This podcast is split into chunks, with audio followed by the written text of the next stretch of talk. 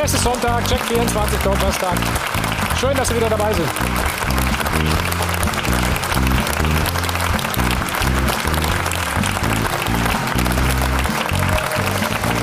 Sechster Spieltag, sechs Auswärtssiege und ein Unentschieden. Das fühlt sich allerdings für Borussia Dortmund an wie eine Niederlage. Wieder eine Führung verspielt, wieder ein Standardgegentor kassiert und wieder zwei Punkte liegen gelassen. Woran liegt es? Das wollen wir hinterfragen. Ist es spielerische Klasse oder fehlt der unbedingte Wille? Unser Kollege Olle Müller ist beim Training vor Ort live in Dortmund und wird uns aktuelle Informationen liefern. Erste Dämpfer auch für den bisherigen Tabellenführer, für RB Leipzig. Erste Niederlage für Julian Nagelsmann. Nein, der Schiedsrichter war nicht allein schuld. Schalke war einfach an diesem Tag besser. War es nur ein Ausrutscher? Oder was bedeutet das für die restliche Saison? Fragen wir doch mal nach beim Sportdirektor. Er ist unser Gast. Hier ist Markus Krösche und dazu begrüßen wir den Trainer des Jahres 2014, Markus Weinzierl.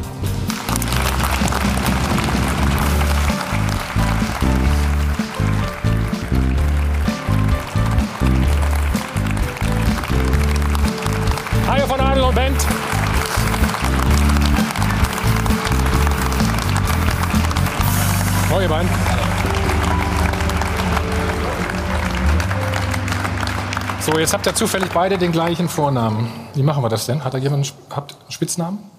Bei mir schwierig. Beinzi oder so? Nee. Bei dir Kröschi? Nee, ne? Ja, doch, leider ja. Echt? Also man hat das Geht dann nicht, ne, mit so einem I, ne? Oder? Genau, also kann man nicht, eigentlich nicht so verschandeln, den Namen. Okay, wir haben natürlich deinen Vorgänger gefragt. Ralf Rangnick, ich wollte nicht Ralle sagen jetzt an dieser Stelle. Ähm, ja, wie er die Situation mit dir einschätzt. Markus äh, äh, kenne ich ja jetzt schon ein bisschen. Wir hatten äh, schon direkt beim ersten Kennenlerngespräch das Gefühl, dass das richtig gut passt. Und ich glaube auch, dass äh, das äh, sehr gut zusammenpasst zwischen ihm und Julian Nagelsmann. Das Feld, das er jetzt hier übernommen hat, ist trotzdem so, dass man da direkt von Anfang an auch richtig gut arbeiten kann. Ja, ein bisschen Druck aufgebaut, ne? Ja, er hat ja recht. Wie kommst du so mit ihm klar? Ja, sehr gut. Wir haben wirklich einen regelmäßigen Austausch. Er ist ja, ähm, äh, zwar viel unterwegs, aber ähm, wenn ich Dinge habe, rufe ich ihn oft an. Ich meine, er hat unheimlich viel Erfahrung, er hat das äh, auch aufgebaut, hat ja einen sensationellen Job gemacht äh, in den letzten Jahren. Und ähm, er hat natürlich auch, wie gesagt, die Erfahrung, um mir dann auch gewisse Dinge einfach auch äh, mal Ratschläge zu geben. Von daher nutze ich das natürlich, ist ja klar. Gestern 1 zu 3 zu Hause gegen Schalke. Es gab eine Szene, die vielleicht spielentscheidend gewesen sein kann. Markus, für dich ein Elfmeter oder keiner? Mir gefällt Manuel Gräfe eigentlich mit seiner großzügigen äh, Spielweise oder dieses leitet so ein Spiel und hat eigentlich instinktiv richtig entschieden und hätte es weitergelaufen lassen. Äh, 50-50 Entscheidung, mir hat es nicht gefallen. Du sagst wahrscheinlich eher Letztendlich 100 zu 0 ne? Prozent, oder? letztendlich Kein okay. Elfmeter. Es ist halt ein Kontakt. Mein Gott, er hat es jetzt so entschieden. Wir können es nicht ändern. Äh, Ich glaube nicht, dass es an der Situation lag, dass wir das Spiel verloren haben. Okay, unsere weiteren Gäste. Heute Morgen, ja, also er war Ex-Profi in der zweiten Liga, jetzt ist er Chefreporter beim Leipz bei der Leipziger Volkszeitung. Guido Schäfer, herzlich willkommen. Hallo. Stellvertretende Sportchef der Bild West, Joachim Schuth. Unser Sport 1-Experte, Stefan Effenberg. Und auf den Chefreporter von Kicker warten wir noch, Carlo Wild, ist auf dem Weg. Trotzdem gibt es schon mal eine Erfrischung wie jeden Sonntag. Das Ganze wie immer alkoholfrei. Und damit bin ich bei Ruth. Herzlich willkommen. Guten Morgen. Mich sehr, einen schönen guten Morgen. Ja, die Dortmunder werden die Diskussion über Mentalität nicht los. Seit dem 2 zu 2 am vergangenen Wochenende gegen Frankfurt müssen sie sich ja mit diesem Thema rumschlagen. Und jetzt haben sie wieder eine Führung verspielt, Punkte liegen gelassen, diesmal zum ersten Mal zu Hause. Und diese Zähler fehlen dann natürlich auf dem Weg zur erhofften Meisterschaft, denn die Tabellenspitze ist nun schon ein wenig entfernt. Was ist denn das Hauptproblem der Dortmunder? Unsere Frage der Woche, ist es die Mentalität oder die Qualität? Was fehlt Dortmund wirklich? Rufen Sie uns wieder an unter der 01379 011 011 und mit ein wenig Glück können Sie auch was gewinnen, nämlich eine Reise für zwei hier zu uns in den Check24 Doppelpass. Wir drücken natürlich ganz fest die Daumen und Sie wissen, liebe Zuschauer, Facebook, Twitter sind Ihre Anlaufstellen und unser Live-Blog ist online gestellt. Da können Sie wie immer beim Live-Voting mitmachen. Wir freuen uns. So, danke. Diesmal sind die Dortmunder mit dem klar formulierten Ziel ja, Meister in die Saison gegangen. Jetzt aber die große Ernüchterung. Platz 7 nach sechs Spieltagen. Der schwächste Start seit fünf Jahren.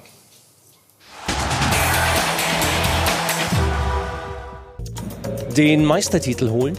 So ganz sicher nicht. Aber woran liegt's? Und was kannst du noch tun, wenn du die Mentalitätsfrage gestellt bekommst und dann nach frühem Rückstand das Spiel komplett drehst? Und das, apropos Mentalität, auch noch mit dem Kopf. Aber es scheint, als hätten die Dortmunder nach dem 2:2 in Frankfurt nicht die richtigen Konsequenzen gezogen. Identisches Ergebnis, sehr ähnlicher Spielverlauf.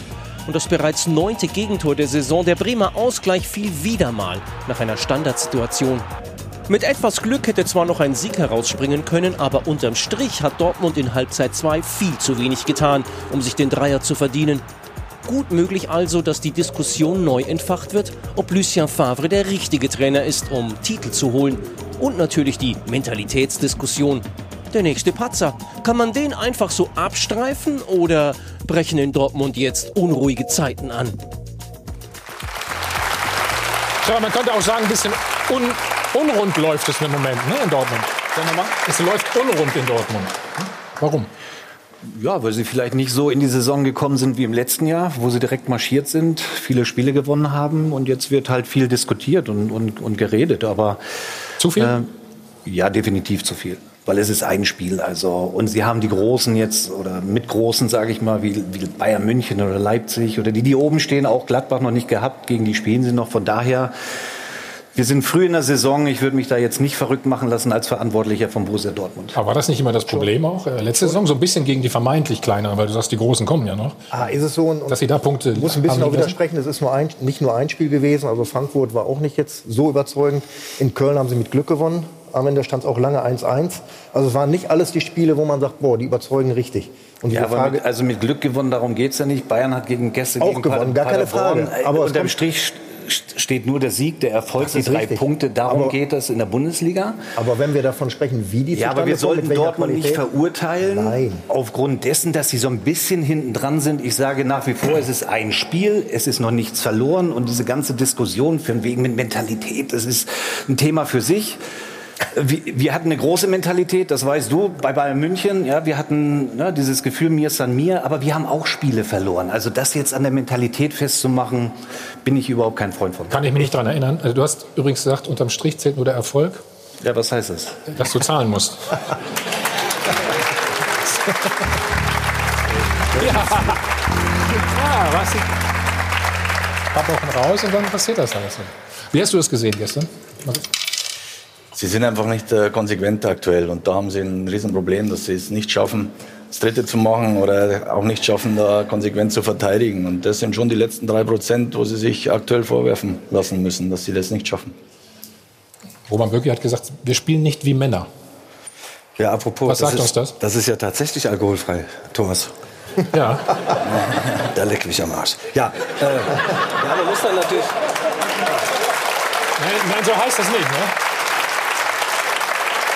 Ich, äh, ich wollte ganz kurz zum Anfang was sagen. Schön, dass Leipzig endlich da ist. Endlich wächst zusammen, was zusammengehört. 30 Jahre nach der Wende, ich bin da zum ersten Mal Leipziger Journalist. Und nein, äh, Dortmund fehlt nicht die Mentalität, natürlich nicht. Die haben eine klasse Mannschaft, die werden auch mal sechs, sieben Spiele am Stück gewinnen, Thomas, da bin ich mir sehr sicher. Und äh, die werden am Ende Vizemeister, weil natürlich Bayern wieder Meister wird. Ich sehe überhaupt kein Mentalitätsproblem, wenn du vor 80.000 in Dortmund aufläufst. Mhm. Da musst du schon mal sowieso Mentalität haben, sonst fällt dir das Herz in die Hose. Und äh, Bremen und Frankfurt, das ist auch keine Laufkundschaft, die oh, können auch Fußball. Das läuft ja heute hier. Ja, ja. Wie geschnitten Brot.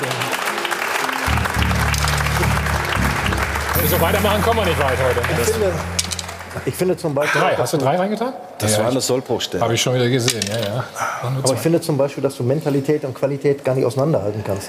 Ich glaube, in Dortmund fehlt im Moment die Qualität, ihre Mentalität auf den Platz zu bringen. Die haben die schon, die wollen das auch. Aber auch gestern wieder so Mitte der zweiten Halbzeit war es wie abgerissen. Also da kam die Bremer immer stärker auf, ob schon die Dortmunder in Führung sind und eigentlich das Ding machen können. Irgendwie fehlt im Moment die Zündung, das bis zum Ende durchzuziehen. das war in Frankfurt, das war jetzt mhm. wieder so. Wollen Sie es zu spielerisch lösen, zu sehr spielerisch lösen?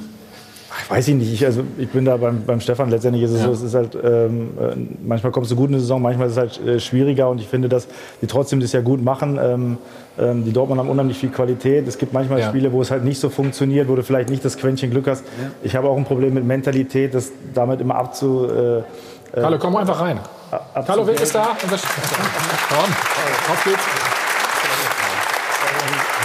das ist ein Mentalitätsproblem. Ich glaube, es gibt manchmal so, so Situationen, wo halt dann äh, ähm, ja, vielleicht der, der, halbe Schritt fehlt oder, oder so. Also von daher, Dortmund hat unfassbar viel Qualität, ähm, eine, sehr, wie gesagt, eine sehr, sehr gute Mannschaft, einen guten Trainer und äh, ich glaube, man sollte jetzt äh, ähm, nach dem sechsten Spieltag nicht schon anfangen, irgendwie ähm, da irgendwelche Sachen in Frage zu stellen. Ja, auch die, die Diskussion eben mit Favre ist er der Richtige. Das ist ja total lächerlich, ja? immer einen Trainer sofort in Frage zu stellen. Das gehört sich nicht. Das habe ich bei Kovac schon mal gesagt, bei Bayern München. Ja, und das sage ich hier auch. Ich denke mal, dass er genau weiß, was er zu tun hat. Ich glaube, wichtig ist jetzt, dass sie, dass sie Ruhe bewahren und sich nicht leiten lassen von dem, was geschrieben wird oder gesagt wird in der Öffentlichkeit. Aber so, so ein bisschen ja. macht es auch den Eindruck, als wenn Sie nicht genau wissen, woran es liegt, oder? Johann. Aber dieses Ruhe bewahren ist natürlich gut. Also Ruhe bewahren ist gut. Ich finde, er bewahrt mitunter zu viel Ruhe. Er lebt das nicht so aber richtig vor. Art, ne? Es ist seine Art, ja, aber in so einem Kessel vor 80.000 oder so, manchmal, vielleicht kannst du auch von außen einen Impuls geben, um ein bisschen mehr Gas zu geben. Ich glaube, genau wie Stefan Effenberg sagt, dass er ein hervorragender Trainer ist. Ich weiß bloß manchmal nicht, ob er es so rüberbringen kann. Aber die, Fra die, Frage ist doch immer dann, ja. was, äh, wie bist du als Trainer oder als Mensch? Ich meine, der ist authentisch, der ist so, wie er ist. Der hat er die letzten Jahre das gemacht.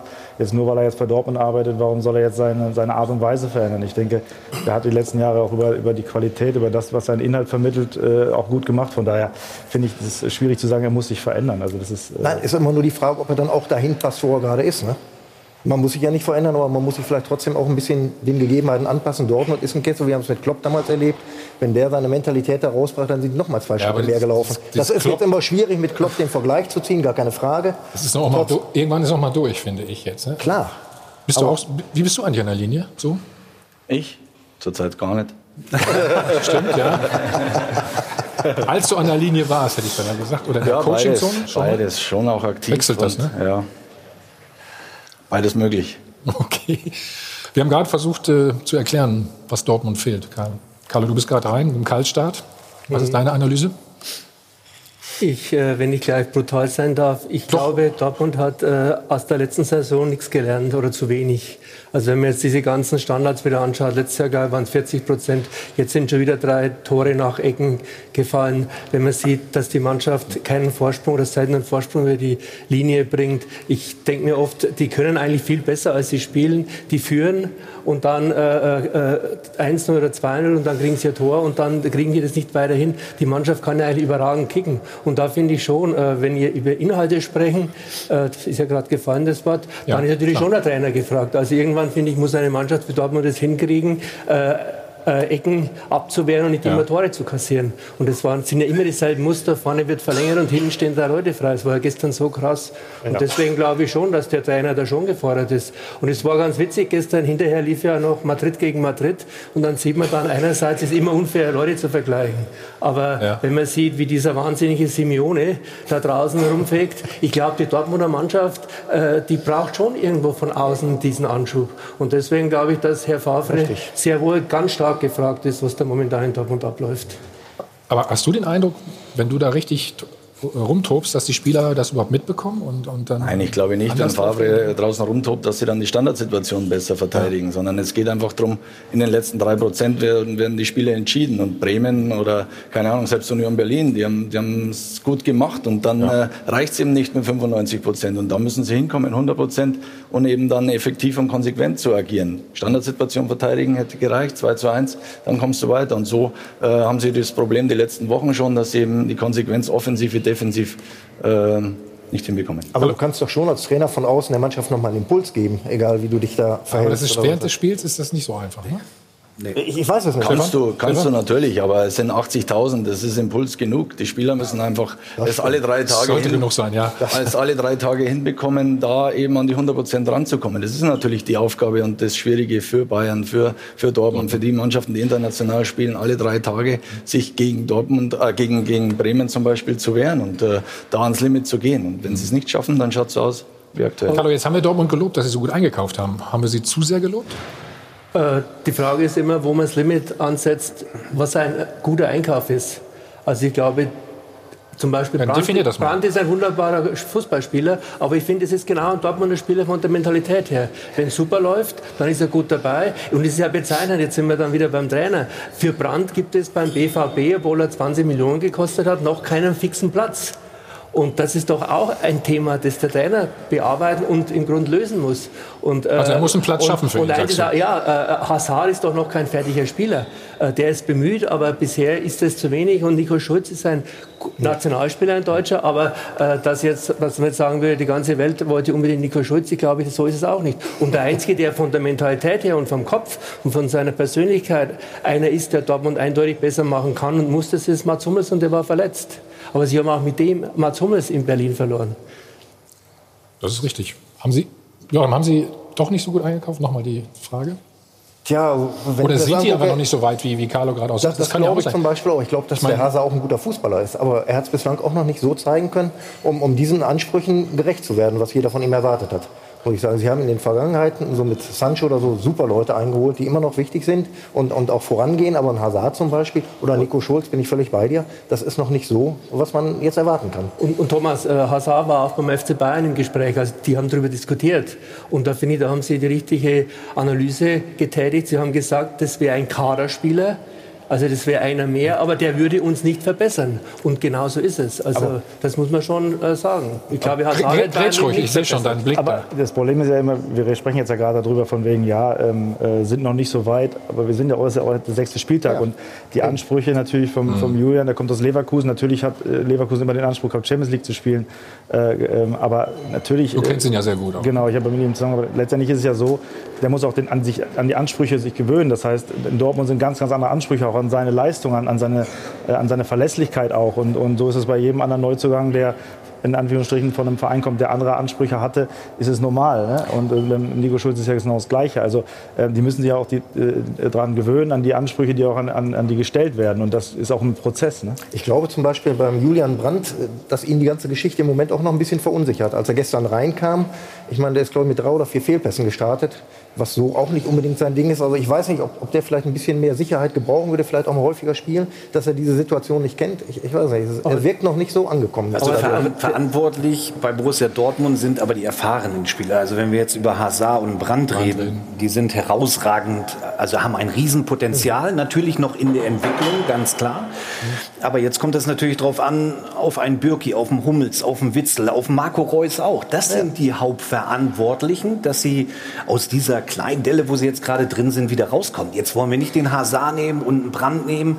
Ja, wir sind jung in der Saison, also die jetzt dran festzumachen und den Stab zu brechen, also das wäre mir zu einfach. Die Carlo. Frage war nach den Neuzugängen vom Thomas. Und die Ja, Neuzugänge aber die sind jetzt nicht hauptverantwortlich oder, oder hauptverantwortlich dafür, dass es vielleicht jetzt nicht ganz rund aber- läuft. Also aber- da sind andere.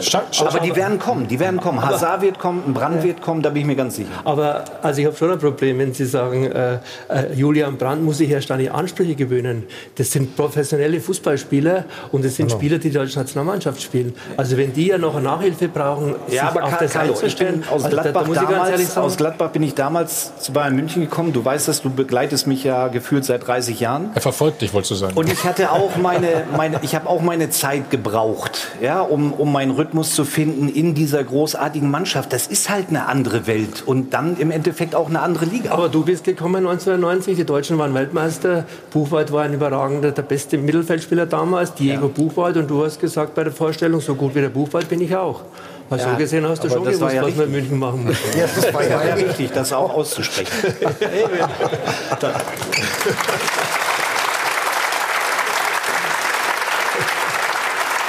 Das ist nochmal eine Zeit. Du hast ja Marco Reus auch gerade angesprochen. Da gab es ja die Diskussion die ganze Woche und so weiter.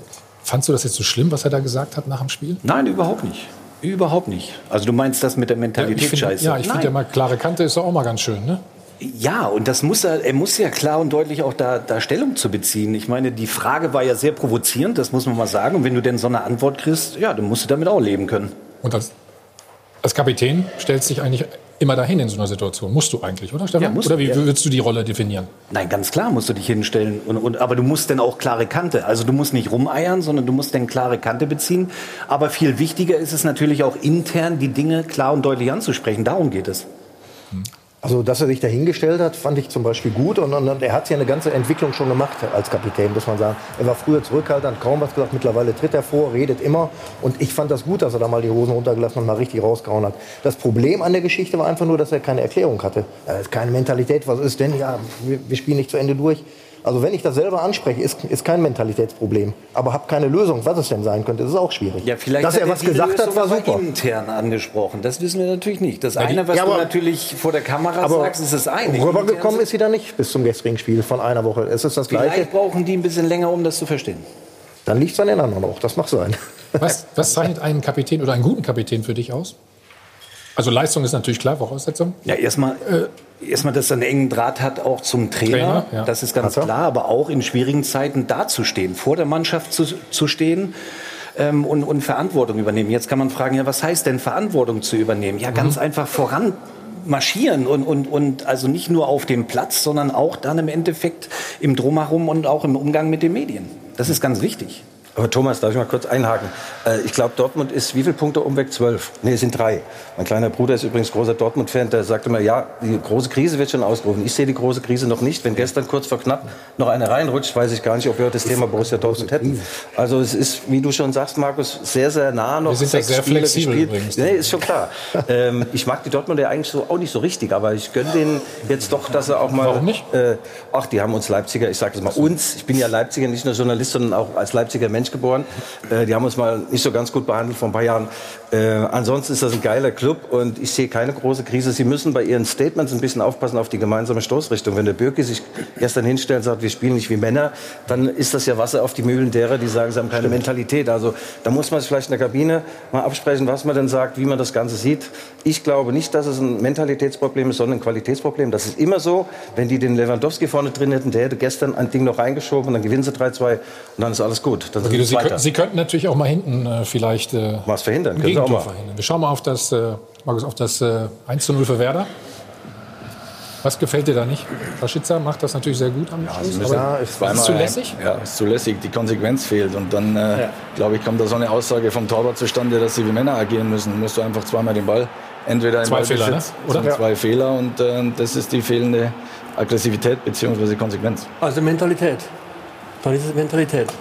Also klasse, ich glaube, der Witzel kann den Zweikampf gewinnen, wenn er ihn richtig macht. Und das war richtig letztes Jahr genauso. Warum hat Dortmund in der Rückrunde die Meisterschaft verloren? Weil es war reines Kopfproblem, rein, reine Mentalität und nichts anderes. Die sind noch nicht schlechter geworden. Die haben in der Vorrunde Deutschland verzaubert mit dem Fußball und es sind fast dieselben Spieler plus vier neue dazu. Also Dortmund, wenn Dortmund zu wenig Qualität hat, äh, dann muss ich sagen, dann jammern wir aber auf höchstem Niveau. Ja, aber ich sage ja, ich finde, man kann das gar nicht auseinanderhalten, Mentalität und Qualität. Das hast du ja gerade schon mal gesagt. Ich glaube schon, dass die auf den Platz gehen, alles geben wollen, machen wollen, aber dann fehlt am Ende eben die Qualität, um diese Mentalität auch wirklich zu zeigen. Also das ist auch sagen, ein Problem. Es, war ein gutes Spiel gestern Abend, das muss man einfach äh, so klar. sagen. Von beiden Seiten. Werder wollen wir da nicht. Toll. Äh, Werder hat stark gespielt, Licht- darf man nicht vergessen. Sheffield stellen. Wir schauen mal auf den Ausgleich dann von Werder. Markus, und das ist so, so eine Sache, das musst du mir erklären als Trainer. Ja. Stefan und ich haben sp- spontan gesagt, Oliver Kreuzer früher war einmal auch am zweiten Pfosten, hat die auch mal so reingemacht, aus einem Meter. Oder wären ja Guck mal, drei. Marc, nee, erklär mir erstmal. Ja, nee, erklär Du musst den ersten Pfosten vorne verteidigen, Marco Reus darf den nicht Gut, das kann passieren, finde ich Dann auch. muss man einfach dabei bleiben und äh, da stehen drei gegen den Torwart und, und jeder, die streiten sich, wer den über die Linie drückt und das darf in so einer, so einer äh, Situation beim Stand von 2 zu 1 einfach nicht passieren und äh, das ist Konzentration, das ist Galligkeit, das ist mit allem, was wir haben, das Tor zu verteidigen. Aber was ich an dieser Szene schon nicht ganz verstehe oder sonst was, äh, eine Zuordnung muss ja auch da sein. Ich verstehe zum Beispiel nicht, warum so ein relativ kleiner Götze im Zentrum in der Abwehr stehen muss.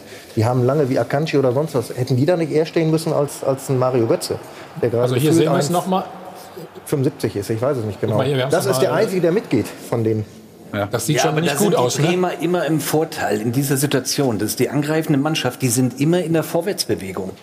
Dass die Dortmunder genau das Gegenteil macht, das sehen wir da an den Pfeilen, ähm, ist ja logisch. Und wenn dann einer kurz durchrutscht, dann ist es einfach manchmal so schwer oder fast unmöglich zu verteidigen. Aber das ist ja das Also da jetzt aber zu dir sagen, doch mal die Kette an, die warum da steht. der Götze da und warum ist das so? Also Nein, das ist der Einzige, der es- mitgeht, sag Ja, aber es Der- gibt, der- es der gibt. Tore, die kannst du nicht verhindern. Und, und wenn, wie gesagt, der kurz geschlagen gegen wird auf den Fünfer und der vier. lässt ihn durchrutschen, dann passieren halt solche Tore. Und. Stefan 8 gegen 4.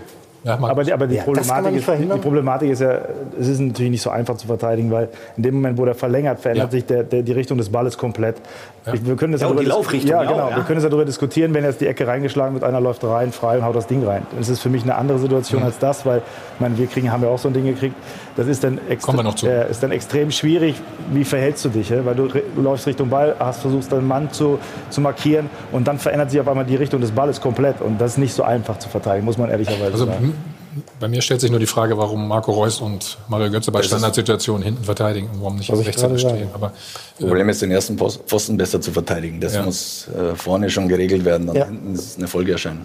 Also So, der, der Kofeld gestern hat es noch in irgendeinem Interview gesagt, der hat die schön ausgeguckt, weil der hat genau gesagt, wie Dortmund im Rahmen da verteidigt und was man da machen muss. Hat er nach dem Spiel gesagt. Ja. Das ist immer einfach. Ben Stefan auch. So. Also gleich reden wir über, auch über Mario Götze. Ähm, hat äh, eine prima Partie gemacht, schalten nach Dortmund zu Olli Müller und Markus Krösche ist ja da. Wir reden natürlich auch äh, RB Leipzig.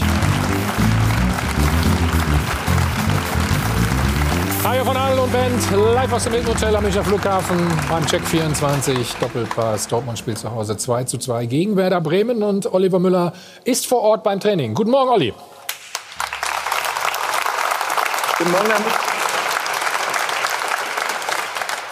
Olli, es herrscht schon ein bisschen Ratlosigkeit, woran es liegt, ähm, dass Sie den Sack nicht zumachen können. Hat es erste Ergebnisse gegeben? Ähm, ja, das ist, glaube ich, auch die Hauptproblematik derzeit in Dortmund. Also gestern wurden recht unterschiedliche Erklärungsversuche dafür angeboten. Äh, ist ja eben schon zitiert worden. Roman Bürki, der ging dann tatsächlich stark in Richtung Einstellung, in Anführungsstrichen Mentalität, obwohl das ja eigentlich seit einer Woche ein Unwort in Dortmund ist, wenn er diesen Männerfußball einforderte, wenn er davon sprach, dass der Killerinstinkt, die Entschlossenheit fehlt. Lucien Favre dagegen bleibt seiner Linie treu, ist sehr analytisch, betonte auch, dass die Mannschaft grundsätzlich nicht schlecht gespielt hätte, sagte, sie wäre hin und wieder überhastet gewesen und sieht darin eher das Problem. Also da kann man davon ausgehen, dass der auch seine Linie weiterverfolgen wird. Sprich, dass er diese Probleme, die ja offenkundig sind, eher analytisch angehen wird. Und tatsächlich glaube ich, dass man sie auch sehr differenziert betrachten muss. Nehmen wir mal an, das Spiel ähm, bei Union Berlin. Ich glaube schon, dass das da eine Einstellungssache war.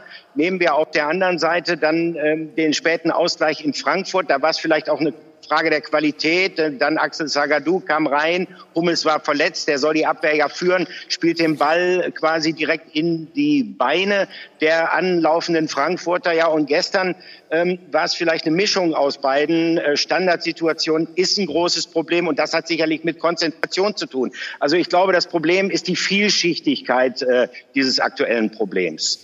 Was kann und muss denn äh, Lucien Favre jetzt ändern?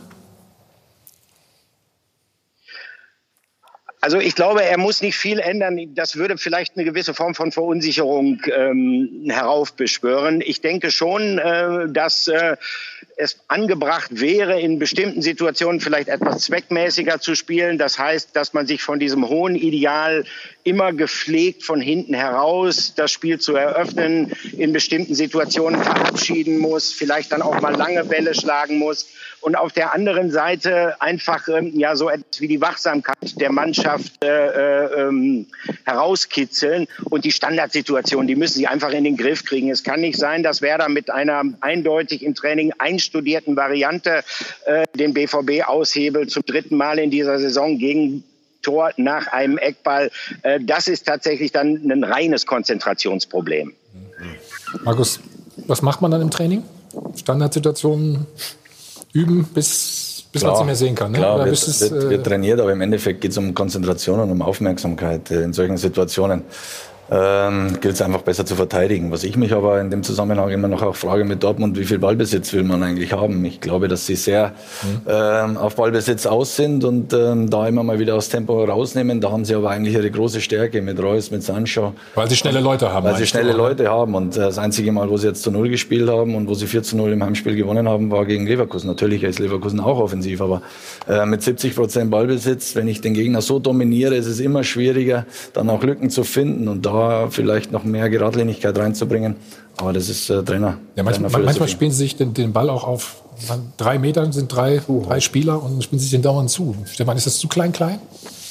Ja, aber das machen die Bayern ja auch oder Man- Manchester City auch. Also das sehe ich jetzt nicht als das Problem. Ich finde, wir reden so über diese auch diese Standardsituation. Ich glaube, wenn es da eine klare Zuordnung gibt, du deckst den, du deckst den. Sie standen ja ziemlich im Raum, wir haben das ja gesehen und nicht am Mann. Ich glaube, dann ist das eine klare Ansprache und dann kannst du auch fünf Stunden am Tag die Standards und die Ecken trainieren. Das bringt dir denn auch nichts, wenn der eine nicht wach ist ja, und, und schläft in der Situation.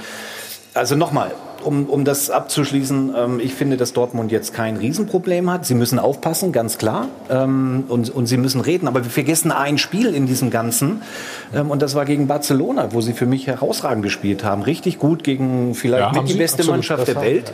Das vergessen wir in der ganzen Diskussion. Natürlich, jetzt sagt man, es ist ein anderer Gegner, vielleicht eine andere Einstellung. Ähm, aber das sollte man bei dem ganzen Fußball und wenn wir über Dortmund reden, auch nicht vergessen. Ja. Aber Stefan, da war es auch so, dass Barcelona mitgespielt hat. Und dann wird es automatisch ein Spiel für Dortmund leichter, auch in der Umschaltbewegung.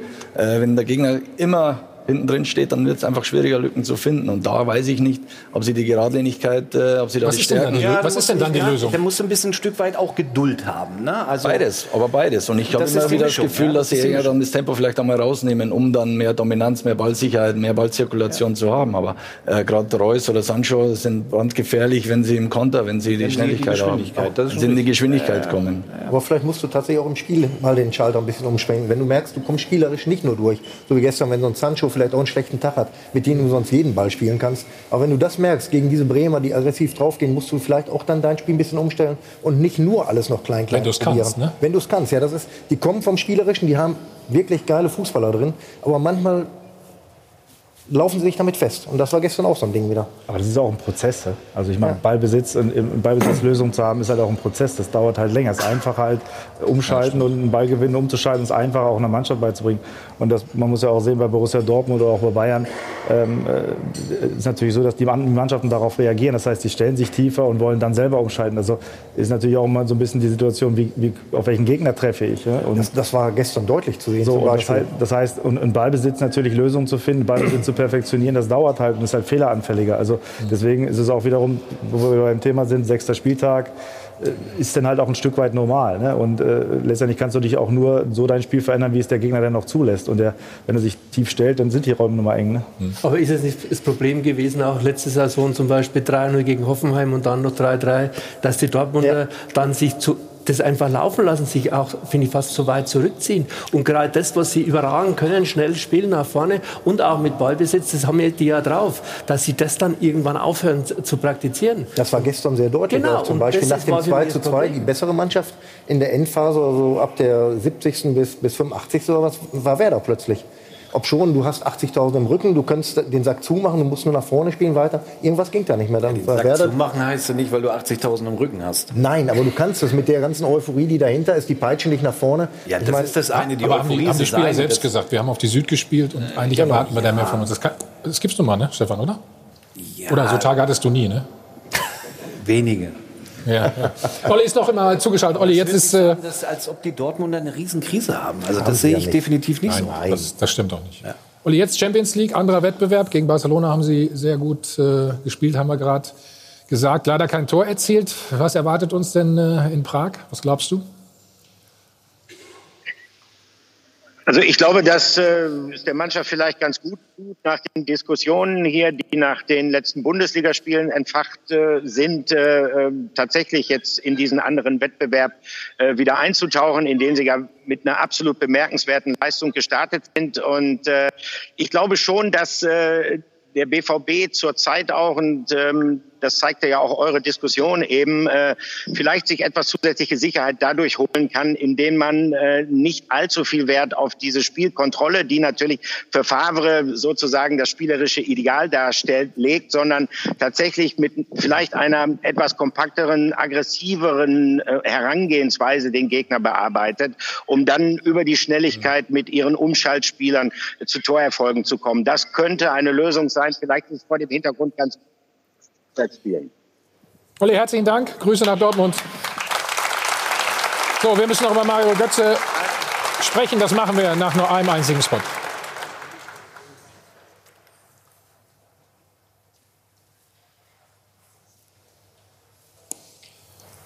Das ist sein erstes. War das dein erstes Spiel von Anfang an eigentlich? Ja, die Saison, ne? Ja, so viel ich im Kopf Bitte? habe, was. Was in Ja, ja. Dortmund los ist, das merkt man ja daran, dass gestern von den drei hohen Herren keiner einen Ton gesagt hat. Ja, Champions League Woche wieder. Das RB Leipzig macht, da sprechen wir gleich noch drüber. Ähm, Dortmund jetzt in Prag. Die haben immerhin Unentschieden gegen Inter geholt. Wie schätzt du die Chancen für Borussia ein? Ich glaube schon, dass sie sehr gute Möglichkeiten haben, da zu gewinnen. Natürlich ist es nicht einfach, gar keine Frage, aber ähm, ich glaube schon, dass sie die Qualität haben, auch da das Spiel zu gewinnen. Okay. Möglicherweise eben auch dann wieder mit Mario Götze von Anfang an. Immer perfekt aufgestellt. Die Doppelpassanalyse wird Ihnen präsentiert von Klaus Thaler Alkoholfrei.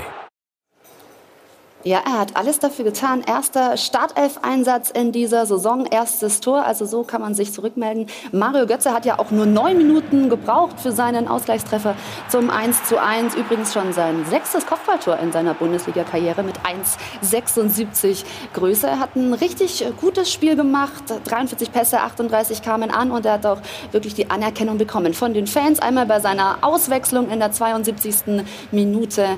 Also da gab es viel Applaus von der Dortmunder Süd.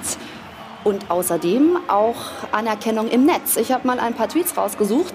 Von Manu zum Beispiel muss ja immer lachen, wenn jeder Experte Götze immer abschreibt und dann nach langer Zeit ohne Einsatz ein starkes Spiel abliefert. Genau die richtige Antwort. Und hier heißt es Mario Götze mit einem überragenden Kopfballtreffer. Freut mich sehr für ihn, weil er niemals aufgibt und immer weitermacht. Absoluter Vorzeigeprofi allerdings. Unter Lucien Favre wird er eben nicht so häufig berücksichtigt. In den Spielen zuvor nur 26 Minuten Einsatzzeit. Und dann ist natürlich die Frage, warum Lucien Favre erst jetzt auf ihn zurückgreift. Das an die Runde. Immer perfekt aufgestellt. Die Doppelpassanalyse wurde Ihnen präsentiert von Klaus Thaler Alkoholfrei. Joachim. Paco hat ja gut funktioniert erstmal. Ne? Hat gut funktioniert. Ist Mario immer so ein Spätstarter? Nee, glaube ich gar nicht. Ich glaube, das ist einfach ein Spieler, A hat er sein Fußballspielen sowieso nicht verlernt. Der kann es immer noch, der, der hatte vielleicht eine Phase, wo er ein bisschen durchgehangen hat. Aber er braucht einfach Sicherheit. Das ist ein Spieler, der einen Rückhalt gebraucht. Man hat es gestern gesehen, er steht in der Startelf. Er braucht nicht lange für ein Tor. Er hat viele, viele gute Aktionen noch gehabt. Er spielt einmal den Hut so richtig schön den Lauf, wo der am, am Torwart scheitert oder sonst was. Er weicht viel mehr auf die Flügel aus als ein Paco zum Beispiel. Ich glaube schon, dass er einfach nur diesen Rückhalt braucht oder diese Sicherheit, dass er spielen kann. Und dann hat man da ganz viel Freude dran. Das ist nach wie vor ein guter Fußballer. Joachim, wenn ich mal kurz, wenn ich mal kurz rein, wenn ich mal kurz reingrätschen darf. Wir hatten ja in Leipzig die Diskussion mit Timo Werner mit seinem Vertrag auslaufend. Er muss endlich verlängern, äh, aus moralischen Gründen schon alleine, sonst kriegt Leipzig keine Ablöse. Bei Mario Götze ist die Situation ja genauso. Der Vertrag läuft aus. Äh, nach Stand der Dinge geht er ablösefrei. Äh, spielt das in irgendwelcher äh, Beziehung da auch eine Rolle? Weil äh, wenn der, RB, der BVB-Fan jetzt spürt, Moment mal, wir haben wie viel bezahlt? 30 Millionen? Und jetzt geht er äh, im Sommer ablösefrei. Das gefällt uns nicht so gut. Ist das eine Diskussion in Dortmund? Weil es wundert mich, dass die nicht so laut geführt wurde wie bei uns in Leipzig mit Timo. Er wird ja schon immer mal wieder nachgefragt, wie ist der Stand der Dinge. Gestern wurde auch gefragt. Gefragt, ich glaube, genau. Zorki hat gesagt, oder wir haben schon mal Gespräche geführt. Wir reden, Nat- wir reden heißt es Wir immer, reden. ne? Natürlich, na, natürlich spielt das irgendwo auch für den Spieler eine Rolle. Aber ich Ja. glaube wirklich, er braucht mir den, den Rückhalt, er braucht eine gewisse Art von Sicherheit und dass der Trainer zu ihm steht. Ich, ich würde mal eine ganz andere Frage stellen wollen. Ist es eigentlich äh, optimal für den BVB, wenn er mit einem sogenannten falschen Neuner da spielt zu Hause, eine Mannschaft, die nach vorne spielt, die drückt. Äh, ich finde nicht, dass das gut ist, wenn der, der Mittelstürmer immer nach außen geht. Ich finde, Dortmund braucht gerade im Strafraum Präsenz bei den Leuten, die da über außen durchbrechen. Und da, da kann Götze, so gut er sein mag, aus meiner Sicht nicht die ideale Lösung sein. Und da sind wir jetzt wieder äh, bei Mentalität und bei dem Ganzen. Für Dortmund wäre es ein Segen gewesen, wenn sie Mario Mandzukic bekommen hätten oder das forciert hätten. Und wenn es Favre, ich, du kannst es besser beurteilen, als ich gesagt hat, so einen will ich nicht, weil der nicht zu meinem Fußball passt, da muss ich sagen, äh, das ist dann ein Luxusproblem. Ich hätte so einen immer geholt als BVB. Das mag sein, aber ich, das schließt sich ja auch nicht aus, dass du mit Paco und Götze spielst. Du musst ja nicht nur mal sagen, der eine spielt und der andere nicht. Die spielen schon ein bisschen andere Rolle. Vielleicht kann man es auch mal mit beiden zusammen probieren. Also ich, ich sehe das nicht immer nur entweder oder. Dass der Paco ein Spieler ist, der vorne im Strafraum ist und, und aus drei Chancen vielleicht zwei Tore macht, gar keine Frage, hat er gezeigt. Aber deswegen muss nicht automatisch Götze draußen sein. Gut, wir werden das beobachten, wie immer. So, kein Team ist so gut in die Saison gestartet wie hier, ne? Leipzig, vier Siege. ein Unentschieden. Und viele Experten haben dann schon gesagt, so, es gibt keinen Zweikampf, es gibt einen Dreikampf. Aber so richtig gut getan scheint dieser Hype Leipzig, äh, scheint ihn nicht gut getan zu haben. Ähm, und dann kam auch noch Schalke.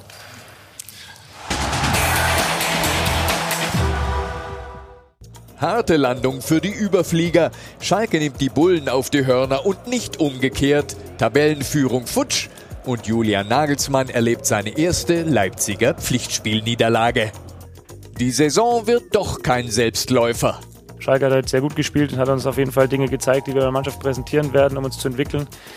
Ähm, und das werden wir machen. Eine Niederlage zu einem überraschenden Zeitpunkt. Nach Traumstart und Tabellenführung wurde Leipzig schon als Titelkandidat gehandelt, zu früh. Zu viele Fehler und auch kein Glück mit dem Schiri. Dieses Schalker Handspiel wertet Gräfe nicht als Elfmeter, dieses Leipziger Foul nach Rücksprache mit Köln schon. Zwei 50-50 Entscheidungen, die beide gegen uns ausgelegt wurden. Irgendwann kippt eine Entscheidung von 49,999 auf 50,001 theoretisch. 100% zweifelsfrei dafür die gelbe Karte gegen Nagelsmann. Ja, die gelbe Karte, äh, die kam deshalb zustande, weil ich mich aufgeführt habe wie ein Verrückter. Die Aufführung von RB, hinten unkonzentriert, vorne unglücklich, aber auch schlampig und nicht so zwingend wie zuvor. Zu viele Leistungsträger wie Werner unter ihren Möglichkeiten. Ausrutscher, Dämpfer, auf jeden Fall ein Rückschlag. Wir fragen, hat der Hype RB Leipzig nicht gut getan? Herr Krösche?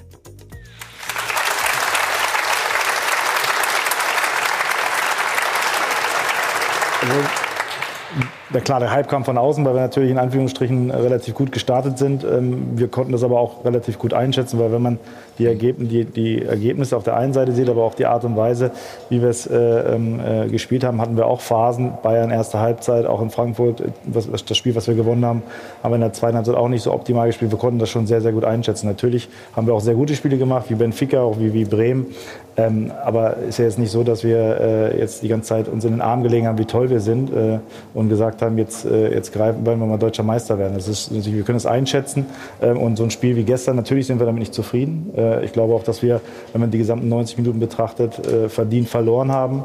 Ähm, aber das gehört halt auch dazu. Was hat gefehlt gestern? Ja, ich glaube einfach, dass so, so ein bisschen äh, ähm, äh, die Zielstrebigkeit geführt, äh, gefehlt hat. Wir haben eine riesen Möglichkeit, wo Alex Nübel sensationell hält, zweimal, wenn wir da in Führung gehen. Dann, dann äh, geht vielleicht so ein Spiel etwas anders aus. Ähm, aber wir haben uns so ein bisschen die letzte Zielstrebigkeit, die letzte Konzentration uns gefehlt. Wir haben sehr viele einfache Ballverluste, gerade in der Offensive gehabt.